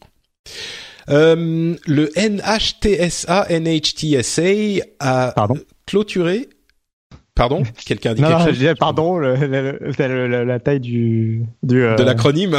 Oui de l'acronyme. NHTSA. Euh, c'est National Highway euh, Security Administration, quelque chose, je sais plus. Euh, mais c'est ceux qui ont enquêté sur, vous vous souvenez, l'accident mortel euh, à bord d'une Tesla euh, qui a eu lieu il y a quelques mois de, de ça. C'est le National Highway Traffic Safety Administration. Euh, et donc il y a eu un accident mortel, on en avait parlé il y a quelques mois euh, à bord d'une Tesla, et ils ont rendu les conclusions de leur enquête là aussi euh, extrêmement positives euh, pour Tesla. Au final, non seulement ils ont conclu qu'il n'y avait pas de responsabilité de la voiture ou de la société dans euh, ce crash malheureusement mortel euh, lorsqu'il a eu lieu, ils ont conclu que le conducteur aurait dû, enfin avait 7 secondes pendant lesquelles il aurait dû se rendre compte qu'il y avait un problème. Donc visiblement, la responsabilité du conducteur était engagée et il n'avait pas réagi alors qu'il aurait dû. Et en plus de ça, extrêmement positif au niveau euh, de la perception et des statistiques, euh, ils ont signalé que depuis l'introduction du logiciel de hum, autopilote, il y a eu une réduction du nombre d'accidents de 40% ce qui est euh, hyper important sans doute. Et enfin, en- en- encore une, euh, une note positive, ils ont euh, signalé que la manière dont le, la, la fonctionnalité était présentée était appropriée, c'était adapté, c'est-à-dire qu'ils n'avaient pas euh, présenté la chose comme un autopilote qui va conduire à votre place, mais bien comme une fonctionnalité de sécurité supplémentaire, euh, et que donc les conducteurs devraient être devraient comprendre de quoi il s'agit et bien l'utiliser. Donc, on est au final dans un rapport 100% positif pour Tesla. On ne met pas en doute l'intégrité de la NHTSA. hein. On n'a vraiment pas de raison de se dire qu'ils ont euh, présenté les choses comme ça pour faire plaisir à Tesla ou à quelqu'un d'autre. C'était hyper dangereux pour Tesla parce que si y avait eu un rapport négatif, ça aurait euh, posé des problèmes graves pour leur développement et pour le développement des voitures autonomes. Là, on a euh, quelque chose qui va sans doute même encourager le développement des voitures autonomes avec ce cette chute de 40% euh, du nombre d'accidents depuis le déploiement de, de l'autopilote. Aounchi, j'imagine, j'imagine que euh, ça, ça sent bon pour les voitures autonomes avec un rapport comme celui-là. Ah bah ça sent très bon, ça sent, j'ai presque envie de dire, ça sent tout ce que nous technophiles on dit depuis quelques années, en disant que la voiture autonome ça va être obligatoire et ça va diminuer le nombre d'accidents. Ça juste ça le confirme. Faut pas oublier que c'est 40% d'accidents en moins introduits euh, impliquant des Tesla, mais 40% c'est énorme même sur un modèle. Imaginons le même système sur toutes les voitures. Et en plus, le, le- les données que collecte Tesla euh, maintenant que le système est dans la nature, euh, dans des conditions réelles, permettent d'améliorer encore plus le, le, le- la fiabilité du truc. Euh, J'écoutais euh, This Tech euh, tout à l'heure avec Jason Calacanis qui disait on a 40% d'accidents en moins. Euh, il y a des nouvelles fonctionnalités qui sont introduites à chaque, euh, enfin tous les mois et, et, une grosse mise à jour régulièrement. Le nombre d'accidents va encore chuter encore plus. Et à terme, effectivement, enfin je dirais que comme tu le disais, Aounchi, ça confirme ce qu'on disait. Et surtout ça donne au grand public, aux journalistes, à tout le monde une figure d'autorité qui donne un chiffre qui confirme ce que nous on disait en tant que euh, en tant que technophiles qui sont peut-être parfois un petit peu trop enthousiastes par rapport à ce genre de choses euh, régulières enfin dans et que le grand public va pas forcément nous croire sur tout quoi. Donc euh, là c'est une voix neutre indépendante et, à laquelle ils peuvent faire confiance. Et autre chose qui, qui, qui, qui me fait penser que ce fichier est extrêmement intéressant c'est que c'est moins 40% en n'ayant qu'une voiture autonome. Donc en ayant plusieurs, euh, enfin les autres voitures ne sont pas autonomes, sont avec des, avec des conducteurs et on arrive quand même à baisser de 40% le nombre d'accidents. Hmm. Oui, donc si toutes les voitures sont autonomes, enfin dans, dans le cas où on a une voiture autonome, une voiture pas autonome, ça chute de 40%. Imaginons si les deux sont autonomes, bah ça y est, il y a plus d'accidents quoi. Donc euh, enfin là c'est c'est une euh, une une quelque chose d'un petit peu idéal, mais c'est vrai qu'on pourrait y arriver. Bon, on continue avec les bonnes nouvelles. Euh, Greenpeace a remis son rapport, et on a plein de rapports aujourd'hui, hein, sur euh, l'énergie propre, avec, tenez-vous bien, les plus grosses sociétés du monde qui ont toutes, enfin toutes, une bonne partie qui ont des, euh, des qui sont notées A. Euh, c'est Apple, Facebook, Google sont notés A pour leur utilisation d'énergie renouvelable. Les sociétés chinoises sont celles qui sont le moins, enfin certaines d'entre elles sont le moins bien notées. Baidu et Tencent euh, ont des F, mais on est loin de l'époque où euh, on avait Greenpeace qui faisait des, des des rapports alarmants sur le recyclage. Alors peut-être que le recyclage reste un problème. Hein, là, on parle que d'énergie, mais avec ces sociétés là Enfin, c'est c'est super positif. Et je pense, il y a des gens qui disent, voilà, c'est du greenwashing, euh, c'est du marketing, machin. Moi, je pense pas. Moi, je pense que, enfin, les deux se mélangent. Hein, évidemment, ça fait du bon, ça fait un bon message à transmettre. Mais il n'empêche, si c'est un bon message, euh, c'est bien. Euh, Apple, Facebook, Google, tous des A. Ça vous évoque quelque chose ou on continue à avancer? Euh, bah alors juste bah, ce que tu disais sur le greenwashing, euh, de toute façon, euh, oui et alors quoi. Enfin, je veux dire, je préfère qu'ils fassent du greenwashing que je sais pas moi investir dans autre chose. même si c'est derrière, c'est pour du marketing, c'est évident que c'est pour du, enfin c'est probablement pour du marketing et pas que par bonté de cœur envers la planète. Puis c'est aussi pour des économies d'énergie en fait, tout simplement parce que une fois que tu plus, enfin, une fois que tu es sur des énergies renouvelables, moins tu as besoin d'acheter de, de, de, pétrole, quoi, et Voilà, et moins tu es dépendant aussi d'autres entreprises, etc., euh, sur le, bah, sur le pétrole, justement, ou carrément d'autres pays, euh, si on peut parler du gaz en Europe, etc. Ou de, du euh, nucléaire, enfin, oui, de l'énergie. Voilà, tu deviens indépendant, c'est, enfin, il y a tout, tout à gagner, quoi. je pense en plus pour pour des sociétés comme Apple, ça permet de de passer un message qui, moi, ce que j'avais pensé déjà pour, c'était à l'époque de la présentation de l'iPhone SE, c'est que ça permet de, de c'est une plus-value en fait que tu peux pas quantifier sur un produit euh, que tu vends, c'est-à-dire euh, quelle est la valeur de la vie privée et quelle est la valeur de, de, de, de l'environnement sur le prix d'un téléphone. Tu peux pas le quantifier aussi facilement que le prix d'un écran ou d'un processeur euh, à la fabrication. Ouais, donc, c'est un plus que, que d'autres ont plus de mal à avoir, quoi. Voilà, et c'est un truc que, bah, du coup, tu peux te dire, ah, je vais payer mon iPhone, je le paye plus, plus cher que les autres, oui, peut-être, mais par contre, euh, moi, euh, tu vois, mon iPhone, il est plus propre, quoi, en gros. Euh, mmh. Moi, j'aide à, sauver la planète, quoi. Voilà, c'est un peu ça, quoi. et donc, j'accepte de payer plus cher, quoi. Mmh. C'est un peu comme quand tu payes plus cher pour du bio, en fait. voilà. après, sinon, sur le, la liste, pour sortir d'Apple et sur la liste en général, je remarque que Microsoft a un B et surtout que Oracle et Amazon euh, se tapent des C et des D, donc ça c'est pas top top quand même. Euh, surtout pour Amazon qui a énormément énormément bah de serveurs quoi. Mm. Donc c'est vraiment pas bon du tout en fait pour Amazon. Enfin c'est le plutôt le, enfin en fait ce serait presque le pire dans la liste. Euh, en dehors des ouais en dehors des Chinois ce serait le pire dans la liste parce que par l'influence que enfin Amazon les serveurs d'Amazon c'est des serveurs que beaucoup de sociétés utilisent quoi par exemple Dropbox il me semble utilise Amazon enfin voilà donc, bien sûr les Ouais, donc ils sont assez Amazon, euh, ce qui est oui, ce qui est pas ce qui est pas idéal. Hein. c'est Amazon Web Services, AWS. Euh, donc la suite, la suite. Euh, Est-ce que vous avez vu passer sur vos flux euh, de réseaux sociaux cette euh, ces images de, de de photos faites avec un filtre qui anim, animéifie les photos des gens? C'est l'app Meitu. Je suis sûr que vous l'avez vu passer ces derniers jours. Ils sont partout. J'ai vu Emmanuel Macron, euh, Emmanuel Valls, pardon, en version Mate2. Oui, Mais on en euh, avait- oui, oui, oui, oui, non, mais sinon, euh, oui, enfin oui, je l'ai vu passer. Bon, est-ce qu'il y a quelque chose à dire en plus, plus à en dire enfin, sur euh, Eh bien, une application à la a- mode. euh, Oui, ce qu'il y a de plus à en dire, c'est que euh, on a vu les à la suite de la popularité de cette app vraiment très virale, la, hum, la- la- le rapport sur les permissions que demande l'app.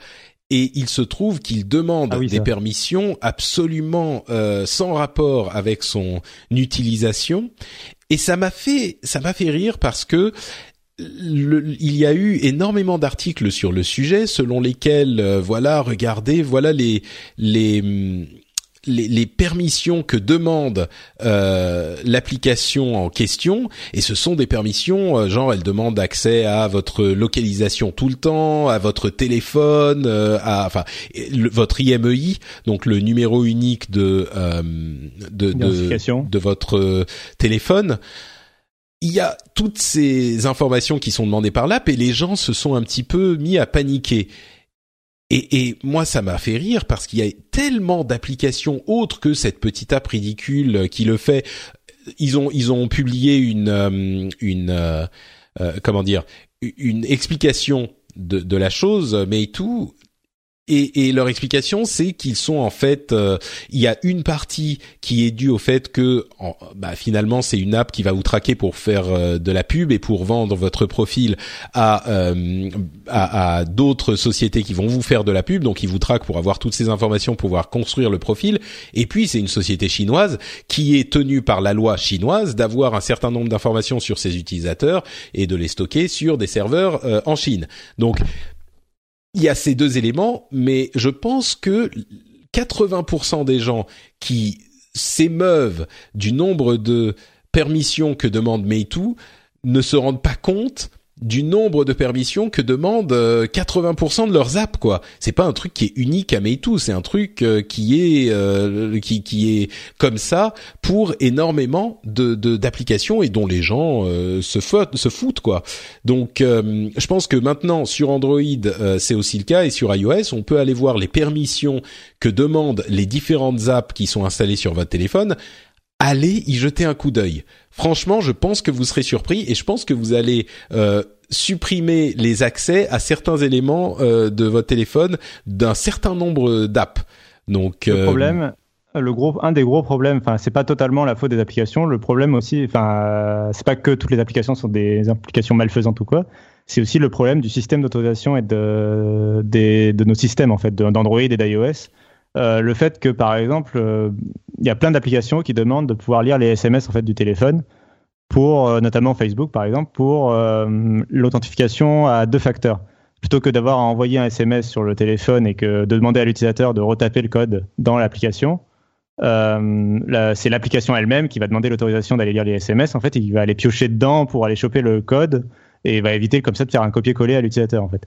Euh, et du coup, elle demande l'autorisation de lire les SMS. Et plutôt que plutôt que de demander de l'autorisation de lire tous les SMS du téléphone, il faudrait qu'elle puisse permettre, qu'elle puisse demander, à, par exemple, de lire que le SMS en question en fait, ou, ou Oui, le SMS venant du ça. numéro.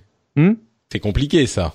Oui, bien Faudrait sûr. le- lire les SMS euh, qui affichent tel, enfin les numéros. Tu sais bien que ces services qui marchent partout dans le monde ont des numéros différents à chaque fois, ou alors un, un, un, un- de ne lire que les SMS où il y a le texte Facebook machin. Mais à ce moment, il faut qu'ils lisent tous les SMS Non, mais pour bien savoir sûr. si. Je dis pas que je dis pas que j'ai la solution évidente, mais je veux dire, c'est ça, ça vient de là aussi le souci. Mm. euh, c'est Ouais, que des fois, ils, disons que des fois, ils ont besoin d'un petit truc qui est englobé dans le droit, euh, qui est un droit beaucoup plus général, et ils sont obligés de demander le droit pour tout le truc.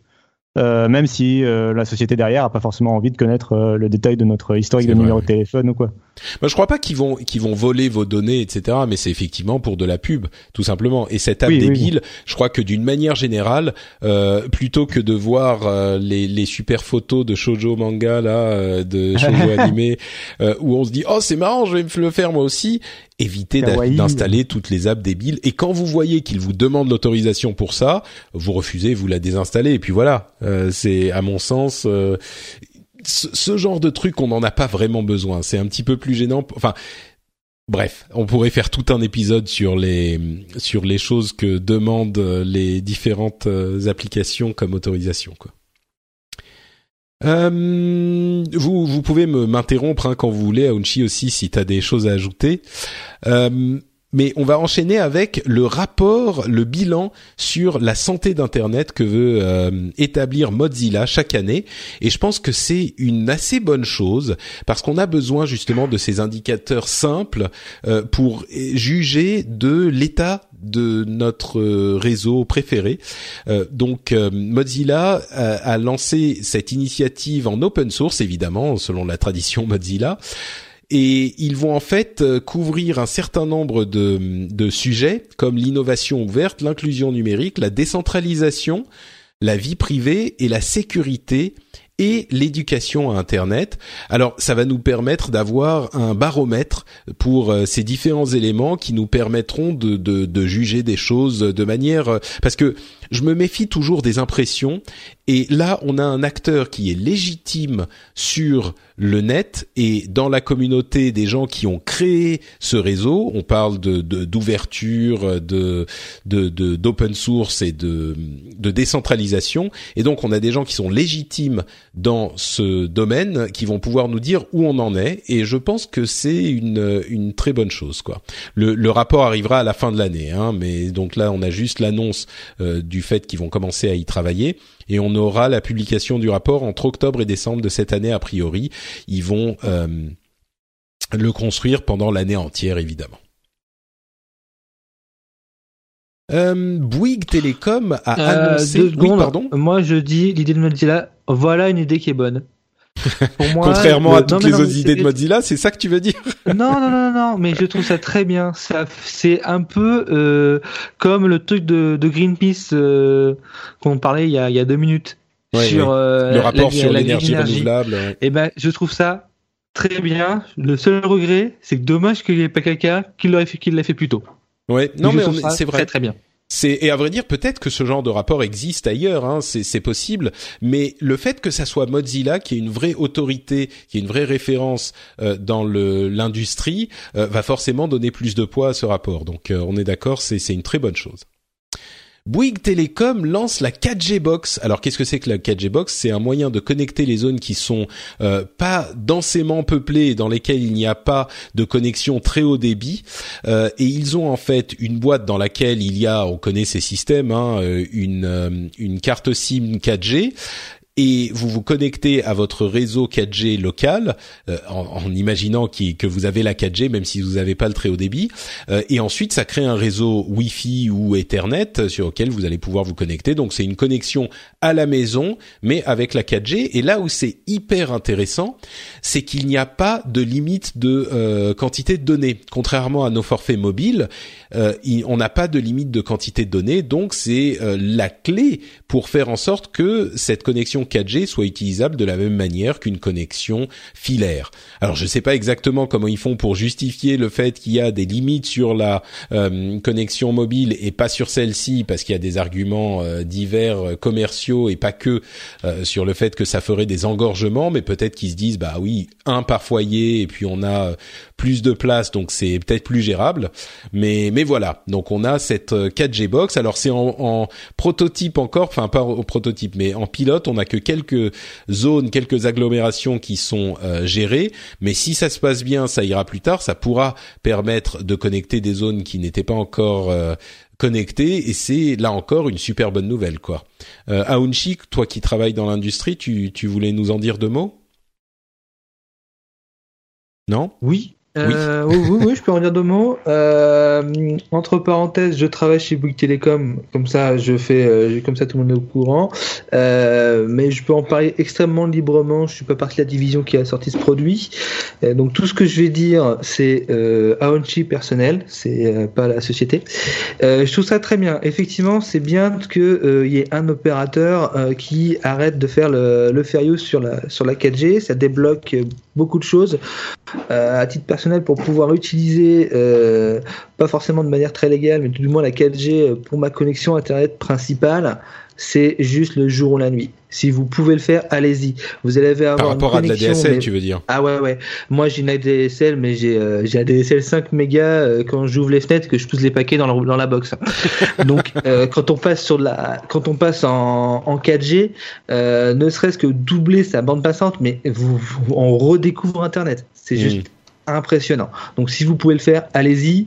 Euh, comment est-ce qu'ils font euh, pour euh, te poser une question Comment est-ce qu'ils font pour savoir si on peut machin machin Comment Non, je veux dire parce que faire les, les justifications pour le fair use, c'est que euh, on peut pas l'utiliser à la maison parce que ça saturerait les réseaux. Alors je sais pas à quel point c'est vrai, à quel point c'est du commercial, mais là il n'y a pas de fair use euh, du tout. Comment est-ce qu'il le justifie par rapport à la saturation La des réseaux zone. Ça je sais pas. La zone géographique. En fait, si tu regardes bien, Mm. l'offre est limitée aux zones dites peu denses. Dans les zones peu denses, t'as t'as peu de personnes. Ils vont pas, pour le moment, elle n'est pas ouverte euh, en région parisienne. Oui, par d'accord. Donc c'est pas, Elle ça pas risque pas, ça risque de pas arriver en, région parisienne. euh, ouais, d'accord. Voilà. Ou dans les grandes agglomérations, quoi. Euh, c'est mon bémol que je trouve parce que euh, bah, des connexions euh, qui marchent pas très bien.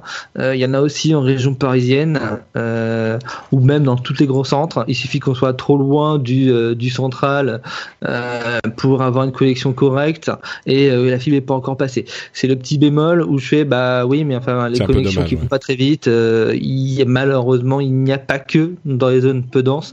Après faut faire quelque chose pour les zones peu denses parce que c'est pas forcément là ils vont peut-être avoir la fibre mais peut-être d'ici 3-4 ans là où on Mm. peut nous en, en zone dense l'avoir un petit peu avant Là où je trouve ça très intéressant, en dehors de bon, euh, évidemment euh, avoir accès à la 4G plus que de la DSL euh, pour le, en download, ça multiplie les débits. Là où ça multiplie encore plus les débits, c'est sur le remontant en fait, parce qu'un des gros soucis de la DSL, c'est son débit remontant qui est souvent euh, limité à environ 1 mégabit euh, seconde. Ouais, vraiment Euh, très très faible. Là on est euh, Là en 4G, est à on est, entre 25 et 38, euh, entre C'est 25 ça. et 38 ils annoncent pour, Mm. euh, pour la box. Donc c'est 25 à 38 fois euh, la DSL en remontant euh, avec un calcul savant. Euh, C'est vrai que ça peut permettre d'utiliser. Je, on pense pas que à des trucs genre euh, fichier torrent machin, mais tout ce qui est euh, Dropbox, euh, exactement. ce genre de. Oui, c'est hyper. Moi, utile. tous les jours, euh, je, du coup, je fais du télétravail pour mon boulot et enfin, à chaque fois que j'upload une vidéo, une photo ou quoi que ce soit, euh, bah, je suis bien content de pouvoir uploader euh, rapidement, euh, Mm. sans attendre. Et puis euh, Google, la synchro de Google Drive qui est super rapide, euh, voilà. Donc pour le, pour le développement du télétravail, euh, je trouve ça intéressant. Quoi. Mm. Et effectivement, euh, moi qui suis euh, devenu un adepte total du télétravail et en particulier du télétravail à la campagne, euh, je ne vais pas te, te, te dire le contraire. C'est sûr que le pour quelqu'un qui peut télétravailler, aller justement dans ces zones peu denses et être euh, au, au calme euh, avec la, la tu, tu travailles toute la journée et puis tu sors euh, faire une balade dans la forêt, c'est quand même autre chose quoi. par Euh, contre il me oui. un petit détail qui va pas en être un mais regardez bien les conditions générales d'utilisation il me semble que les SIM sont localisés ça veut dire que la carte SIM ne peut s'enregistrer qu'à un certain nombre d'antennes autour de l'adresse que vous avez renseignée Ah, ah, d'accord. Pour éviter de, Donc, on veut pas de glisser euh, la télé. Ouais. C'est-à-dire que dans l'absolu, je peux pas commander une carte SIM chez mes parents en province et la porter en Ile-de-France. D'accord. Et avoir illimité dans ton smartphone. Donc, ouais, en ouais, plus, non, ouais, donc, d'accord. faites, euh, attention, ouais, la limiter dans les smartphones. Attention aux Euh, magouilles quoi. Le roaming, le roaming, euh, à mon avis, il y en a pas non plus. Donc, C'est sûr. oui, mais non, non, Oui. mais euh, non, Bah, c'est c'est l'utilisation effectivement. Je pense que là Exactement. on est dans dans un truc cohérent avec euh, ce pourquoi ils vous la vendent. Donc euh, voilà. Très très bien. Donc belle initiative et je suis sûr que d'autres vont suivre très très vite parce que c'est une euh, une belle opportunité pour euh, pour euh, les gens qui qui ont besoin de ce type de connexion. Et je te recoupe, elle Oui. n'est que Internet. Cette box n'est que Internet. Ah oui, ça fait pas la télé, les téléphones, machin, tout ça, bien sûr. Mais enfin, en même temps, aujourd'hui, euh, que Internet, ça veut aussi dire euh, Netflix, euh, Molotov euh, voilà, FaceTime, euh, euh, Allo, enfin Skype, euh, etc. Donc, euh, mais c'est vrai, c'est bon de le préciser. Euh, Cassim, je me retourne vers toi parce que Microsoft a annoncé qu'il y aurait qu'il y aurait un mode jeu dans la euh, prochaine euh, mise à jour de Windows, qui est la Creators Update, Creators Update. Euh, mais par contre, ils ont retiré la fonction My People qui devrait être réintroduite dans une autre mise à jour plus tard dans l'année. Elle n'était visiblement pas prête. Et pour compenser, ils ont mis une un, un magasin d'e-books. Bon, ça à la limite c'est un détail, mais Ok, My People, je suis sûr qu'il y a des gens qui vont être très tristes, mais ce mode jeu, c'est quoi? Je, je, je suis intrigué. Ah, c'est un truc euh, très super intéressant, génial. Non, alors c'est, euh, ils ont présenté plein de nouveautés pour les joueurs euh, du manière générale, pour le streaming et tout ça, parce qu'en fait, donc la partie, c'est la Creators Update, donc c'est la mise à jour pour les créatifs. ils incluent les joueurs dedans pour tout ce qui est Twitch, en fait, le streaming de jeux vidéo, très à la mode en ce moment. bon, et un des segments des mises à jour, donc c'est le mode jeu, ouais, c'est la possibilité en fait pour les développeurs d'avoir accès à une sorte de mode optimisé. En fait, il y a Windows 10 qui va euh, détecter les jeux vidéo et qui va en fait euh, les mettre en priorité en fait en quelque sorte euh, et permettre de les faire tourner avec des meilleures performances à machine équivalente. c'est tout un pan vraiment de Windows 10 qui va être mis à jour et c'est pas que pour les jeux vidéo en plus. il va aussi avoir des options qui vont permettre de gérer. on va pouvoir passer facilement l'ordinateur par exemple en mode de performance ou en mode batterie pour économiser de la batterie. Euh, ils vont vraiment mieux gérer euh, comme ça l'utilisation des processus, c'est la priorité. Alors pour les mais joueurs, alors est-ce que oui, pour les joueurs, est-ce que ça veut dire que quand tu es en mode jeu, ton jeu marche bien, mais euh, ton navigateur qui tourne en, en, tâche de fond ne va plus jouer la musique que tu avais sur Spotify ou je sais pas, tu vois, est-ce que ça met le reste en pause, quoi? Euh, bah, on, manque encore de détails. Ils vont le préciser en fait bientôt euh, pour les développeurs exactement. Mais euh, à mon avis, non, ça mettra pas en pause. Ça va juste euh, mettre moins de, de puissance. quelque chose comme de la lecture audio qui sera qui est en tâche de fond, ils vont le laisser. Mais par contre, ils vont pas forcément avoir besoin d'afficher en direct les 30 000 gifs qui étaient restés sur la page Chrome, qui étaient en arrière-plan, tu vois. mais mais par contre, euh, ça va permettre de rapprocher. Suis surpris que ça le faisait pas déjà en fait, mais oui, pardon. Non, mais ça, en fait, en vrai, ça le faisait déjà. Euh, faut pas... oui, ça le faisait déjà dans une certaine mesure en fait. Euh, mm. quand, surtout quand tu passes en plein écran, c'est pour ça quand tu passes en plein écran et que tu fais Alt Tab entre un jeu en plein écran et des, applications. Il, le, Windows met un peu de temps à te réafficher ton bureau parce qu'il y avait mm. un mode exclusif des jeux vidéo. Mais ils vont un peu améliorer, ce qui va permettre de rapprocher en fait les jeux vidéo. Surtout, le but, c'est de rapprocher le jeu vidéo sur PC euh, du jeu vidéo sur console en termes d'optimisation, parce que souvent c'était l'argument euh, du jeu sur console, le oui, les consoles sont moins puissantes que nos PC, mais par contre, euh, les jeux sont mieux optimisés parce que les développeurs savent précisément sur quelle console ça va tourner et donc peuvent adapter précisément le jeu pour la console en particulier, alors que les PC, c'est plein de matériel différent, donc c'est plus difficile mmh. de s'adapter. Donc euh, encore une victoire pour pour notre PC Master Race préféré, ça veut dire. Et à mon avis, euh, cette, cette, ce mode jeu là, en fait, il préfigure de quelque chose qui sera très important pour euh, Project Scorpio, qui est la prochaine console ou plutôt la le, alors le prochain produit Xbox que Microsoft présentera euh, à l'E3 et qui sortira à la fin de l'année. Et donc tu laisses entendre qu'il ne s'agirait peut-être pas exactement d'une console de salon sous la forme qu'on connaît aujourd'hui. Enfin, il y a pas mal de, ouais, enfin, il y a pas mal de journalistes. Les, les journalistes, euh, voilà, les journalistes jeux vidéo pensent que c'est une console de jeu. Euh, et les euh, journalistes plus Microsoft ou Windows, du monde Windows, Surface, etc., pensent que c'est, ça va peut-être plutôt se rapprocher d'un PC où ils vont essayer de faire une sorte d'hybride entre PC et console. Je pense que pour le grand public, c'est la Switch page Microsoft. non, mais c'est un peu ça.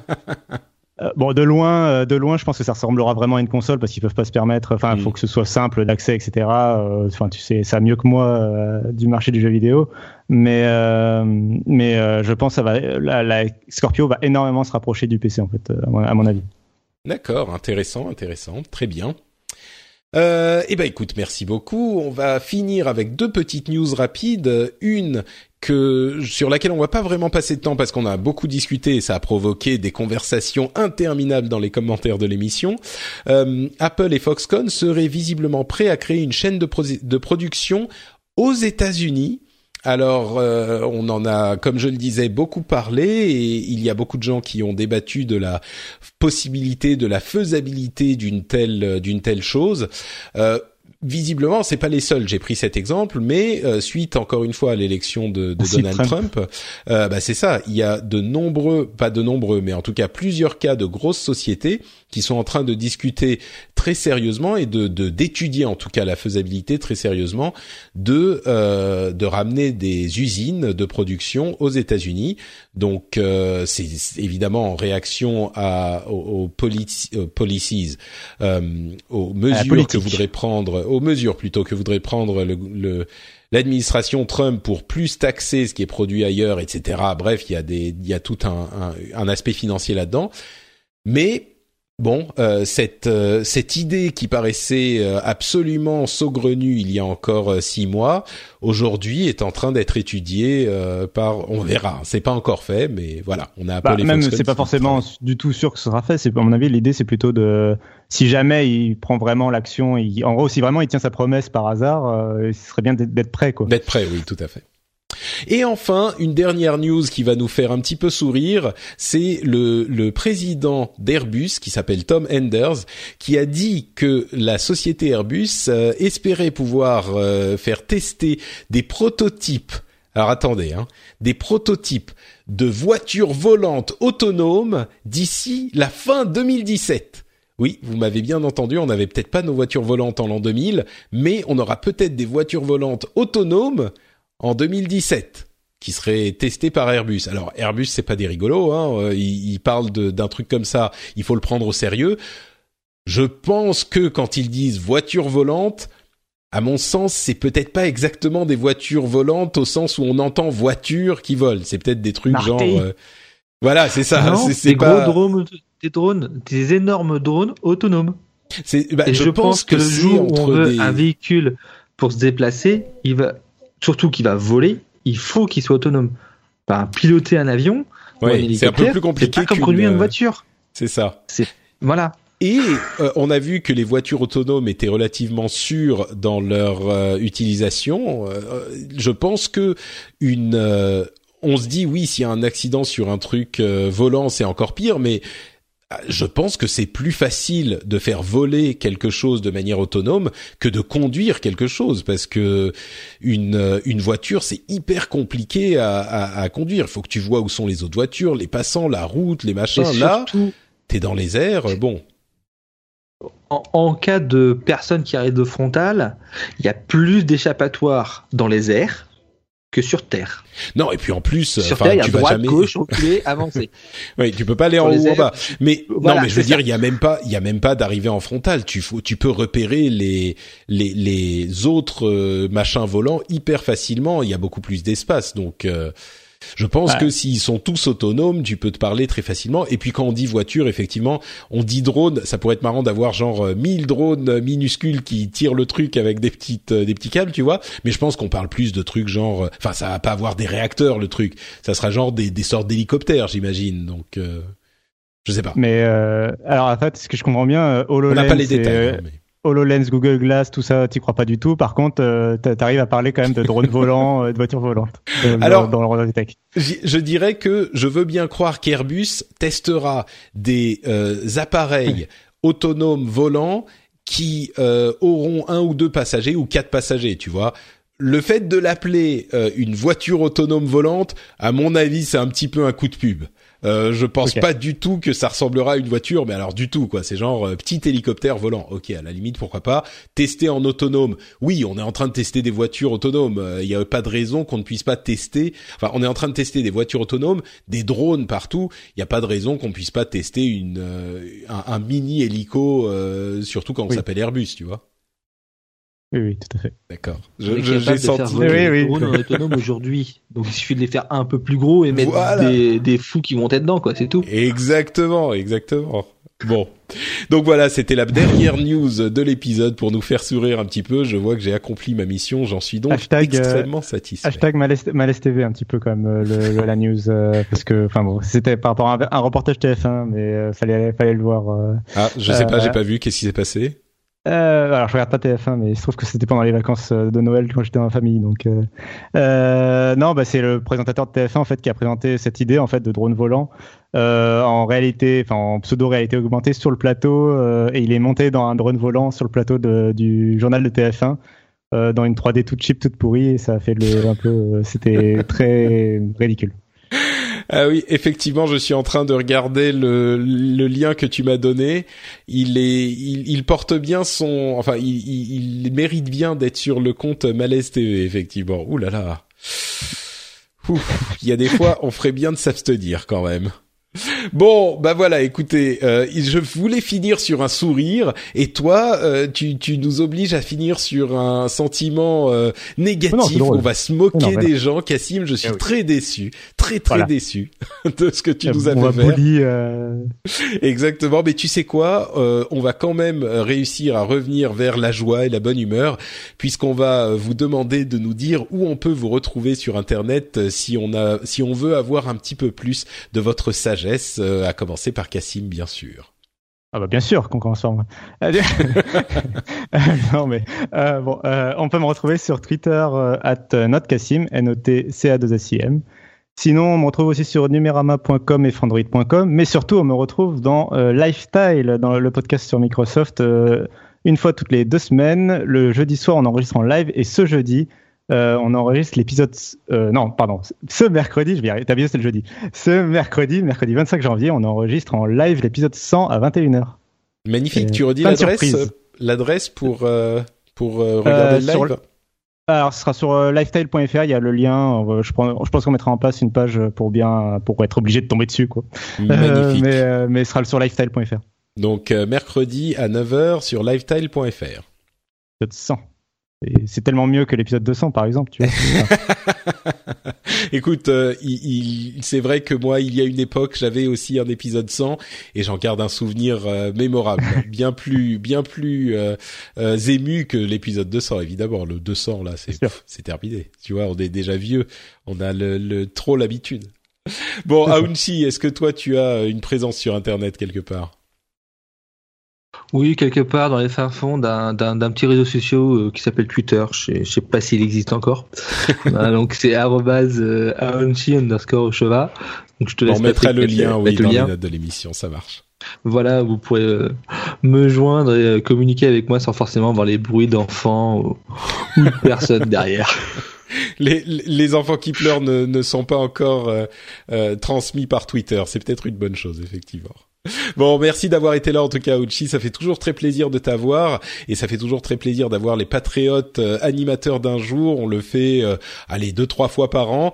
Euh, ça nous fait euh, toujours, euh, comme je le disais, plaisir d'avoir la communauté qui participe et qui s'implique dans la, la production et la, la, la gestion de l'émission. Et si vous aussi vous voulez venir contribuer au succès de cette émission, vous pouvez par exemple laisser des commentaires sur iTunes. On en a eu, euh, bah, je vais vous en lire deux Euh, très rapidement. Celui de, euh, j'évoquais tiens euh, This Week in Tech tout à l'heure. Euh, vous savez quoi Il y a plusieurs personnes qui en ont parlé, mais notamment Jim Profit qui nous avait fait un commentaire il y a bien longtemps qui disait une copie de Léo Laporte, mais au moins il reconnaît avoir pris pour inspiration le maître du podcast. Ceux qui connaissent Léo Laporte s'en souviendront. euh, avoir de temps dans le temps, euh, bon, ils ne euh, pas suivre l'actu, mais mise à jour 2017.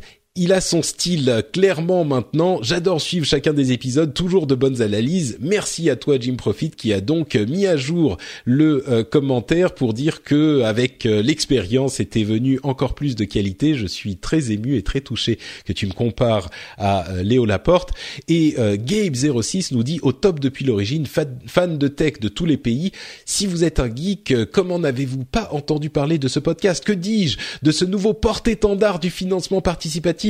Non seulement ce podcast gratuit, entre guillemets, parvient à être utile, pertinent, fouillé et drôle grâce à son animateur et ses invités, mais en plus, pour le prix d'un café par mois, au minimum, si l'on se sent suffisamment engagé, Il permet d'avoir une vision sur la tech et le monde connecté sans suspicion de déformation par les placements produits et autres mécènes plus ou moins officiels.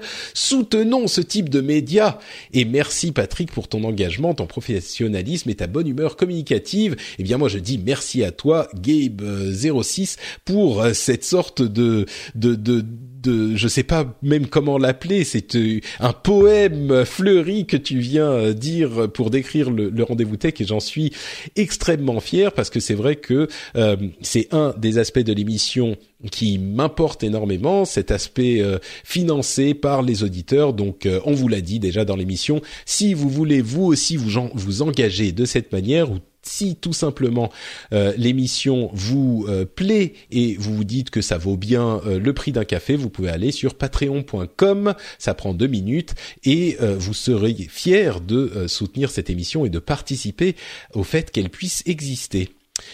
Pour moi, vous pouvez me suivre sur Twitter et sur Facebook, c'est NotePatrick dans les deux cas, et vous pouvez venir commenter cette émission et en découvrir d'autres sur frenchspin.fr FR et il y a même des émissions en anglais, dont une émission politique internationale sur FrenchSpin.com qui est qui a aussi une une certaine valeur. Je pense que ça pourrait vous intéresser si vous êtes euh, fan de podcast.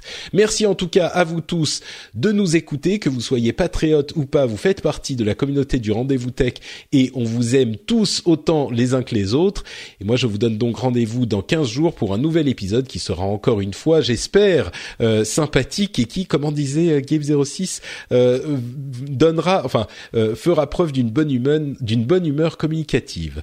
Je vous fais des bises à tous et à très bientôt. Ciao ciao.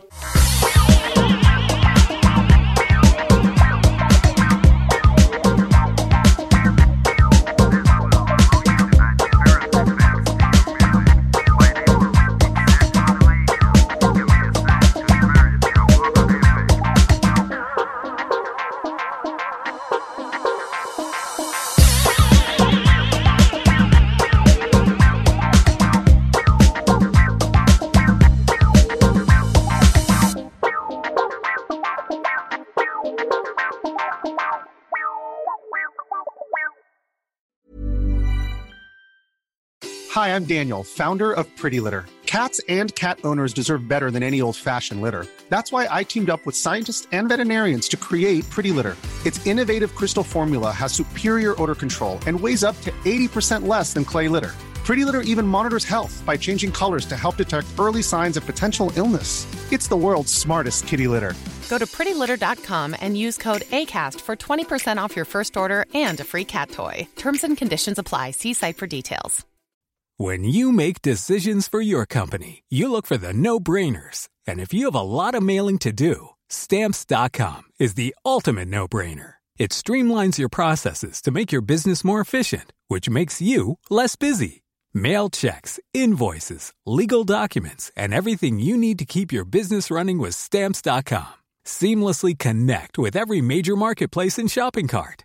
Schedule package pickups and see your cheapest and fastest shipping options from different carriers. With rates up to 89% off USPS and UPS rates. And with the Stamps.com mobile app, you can take care of mailing and shipping wherever you are. Make the same no brainer decision as over 1 million other businesses with Stamps.com. Sign up with Code PROGRAM for a four week trial, plus free postage and a free digital scale. No long term commitments or contracts. That's stamps.com. Code program.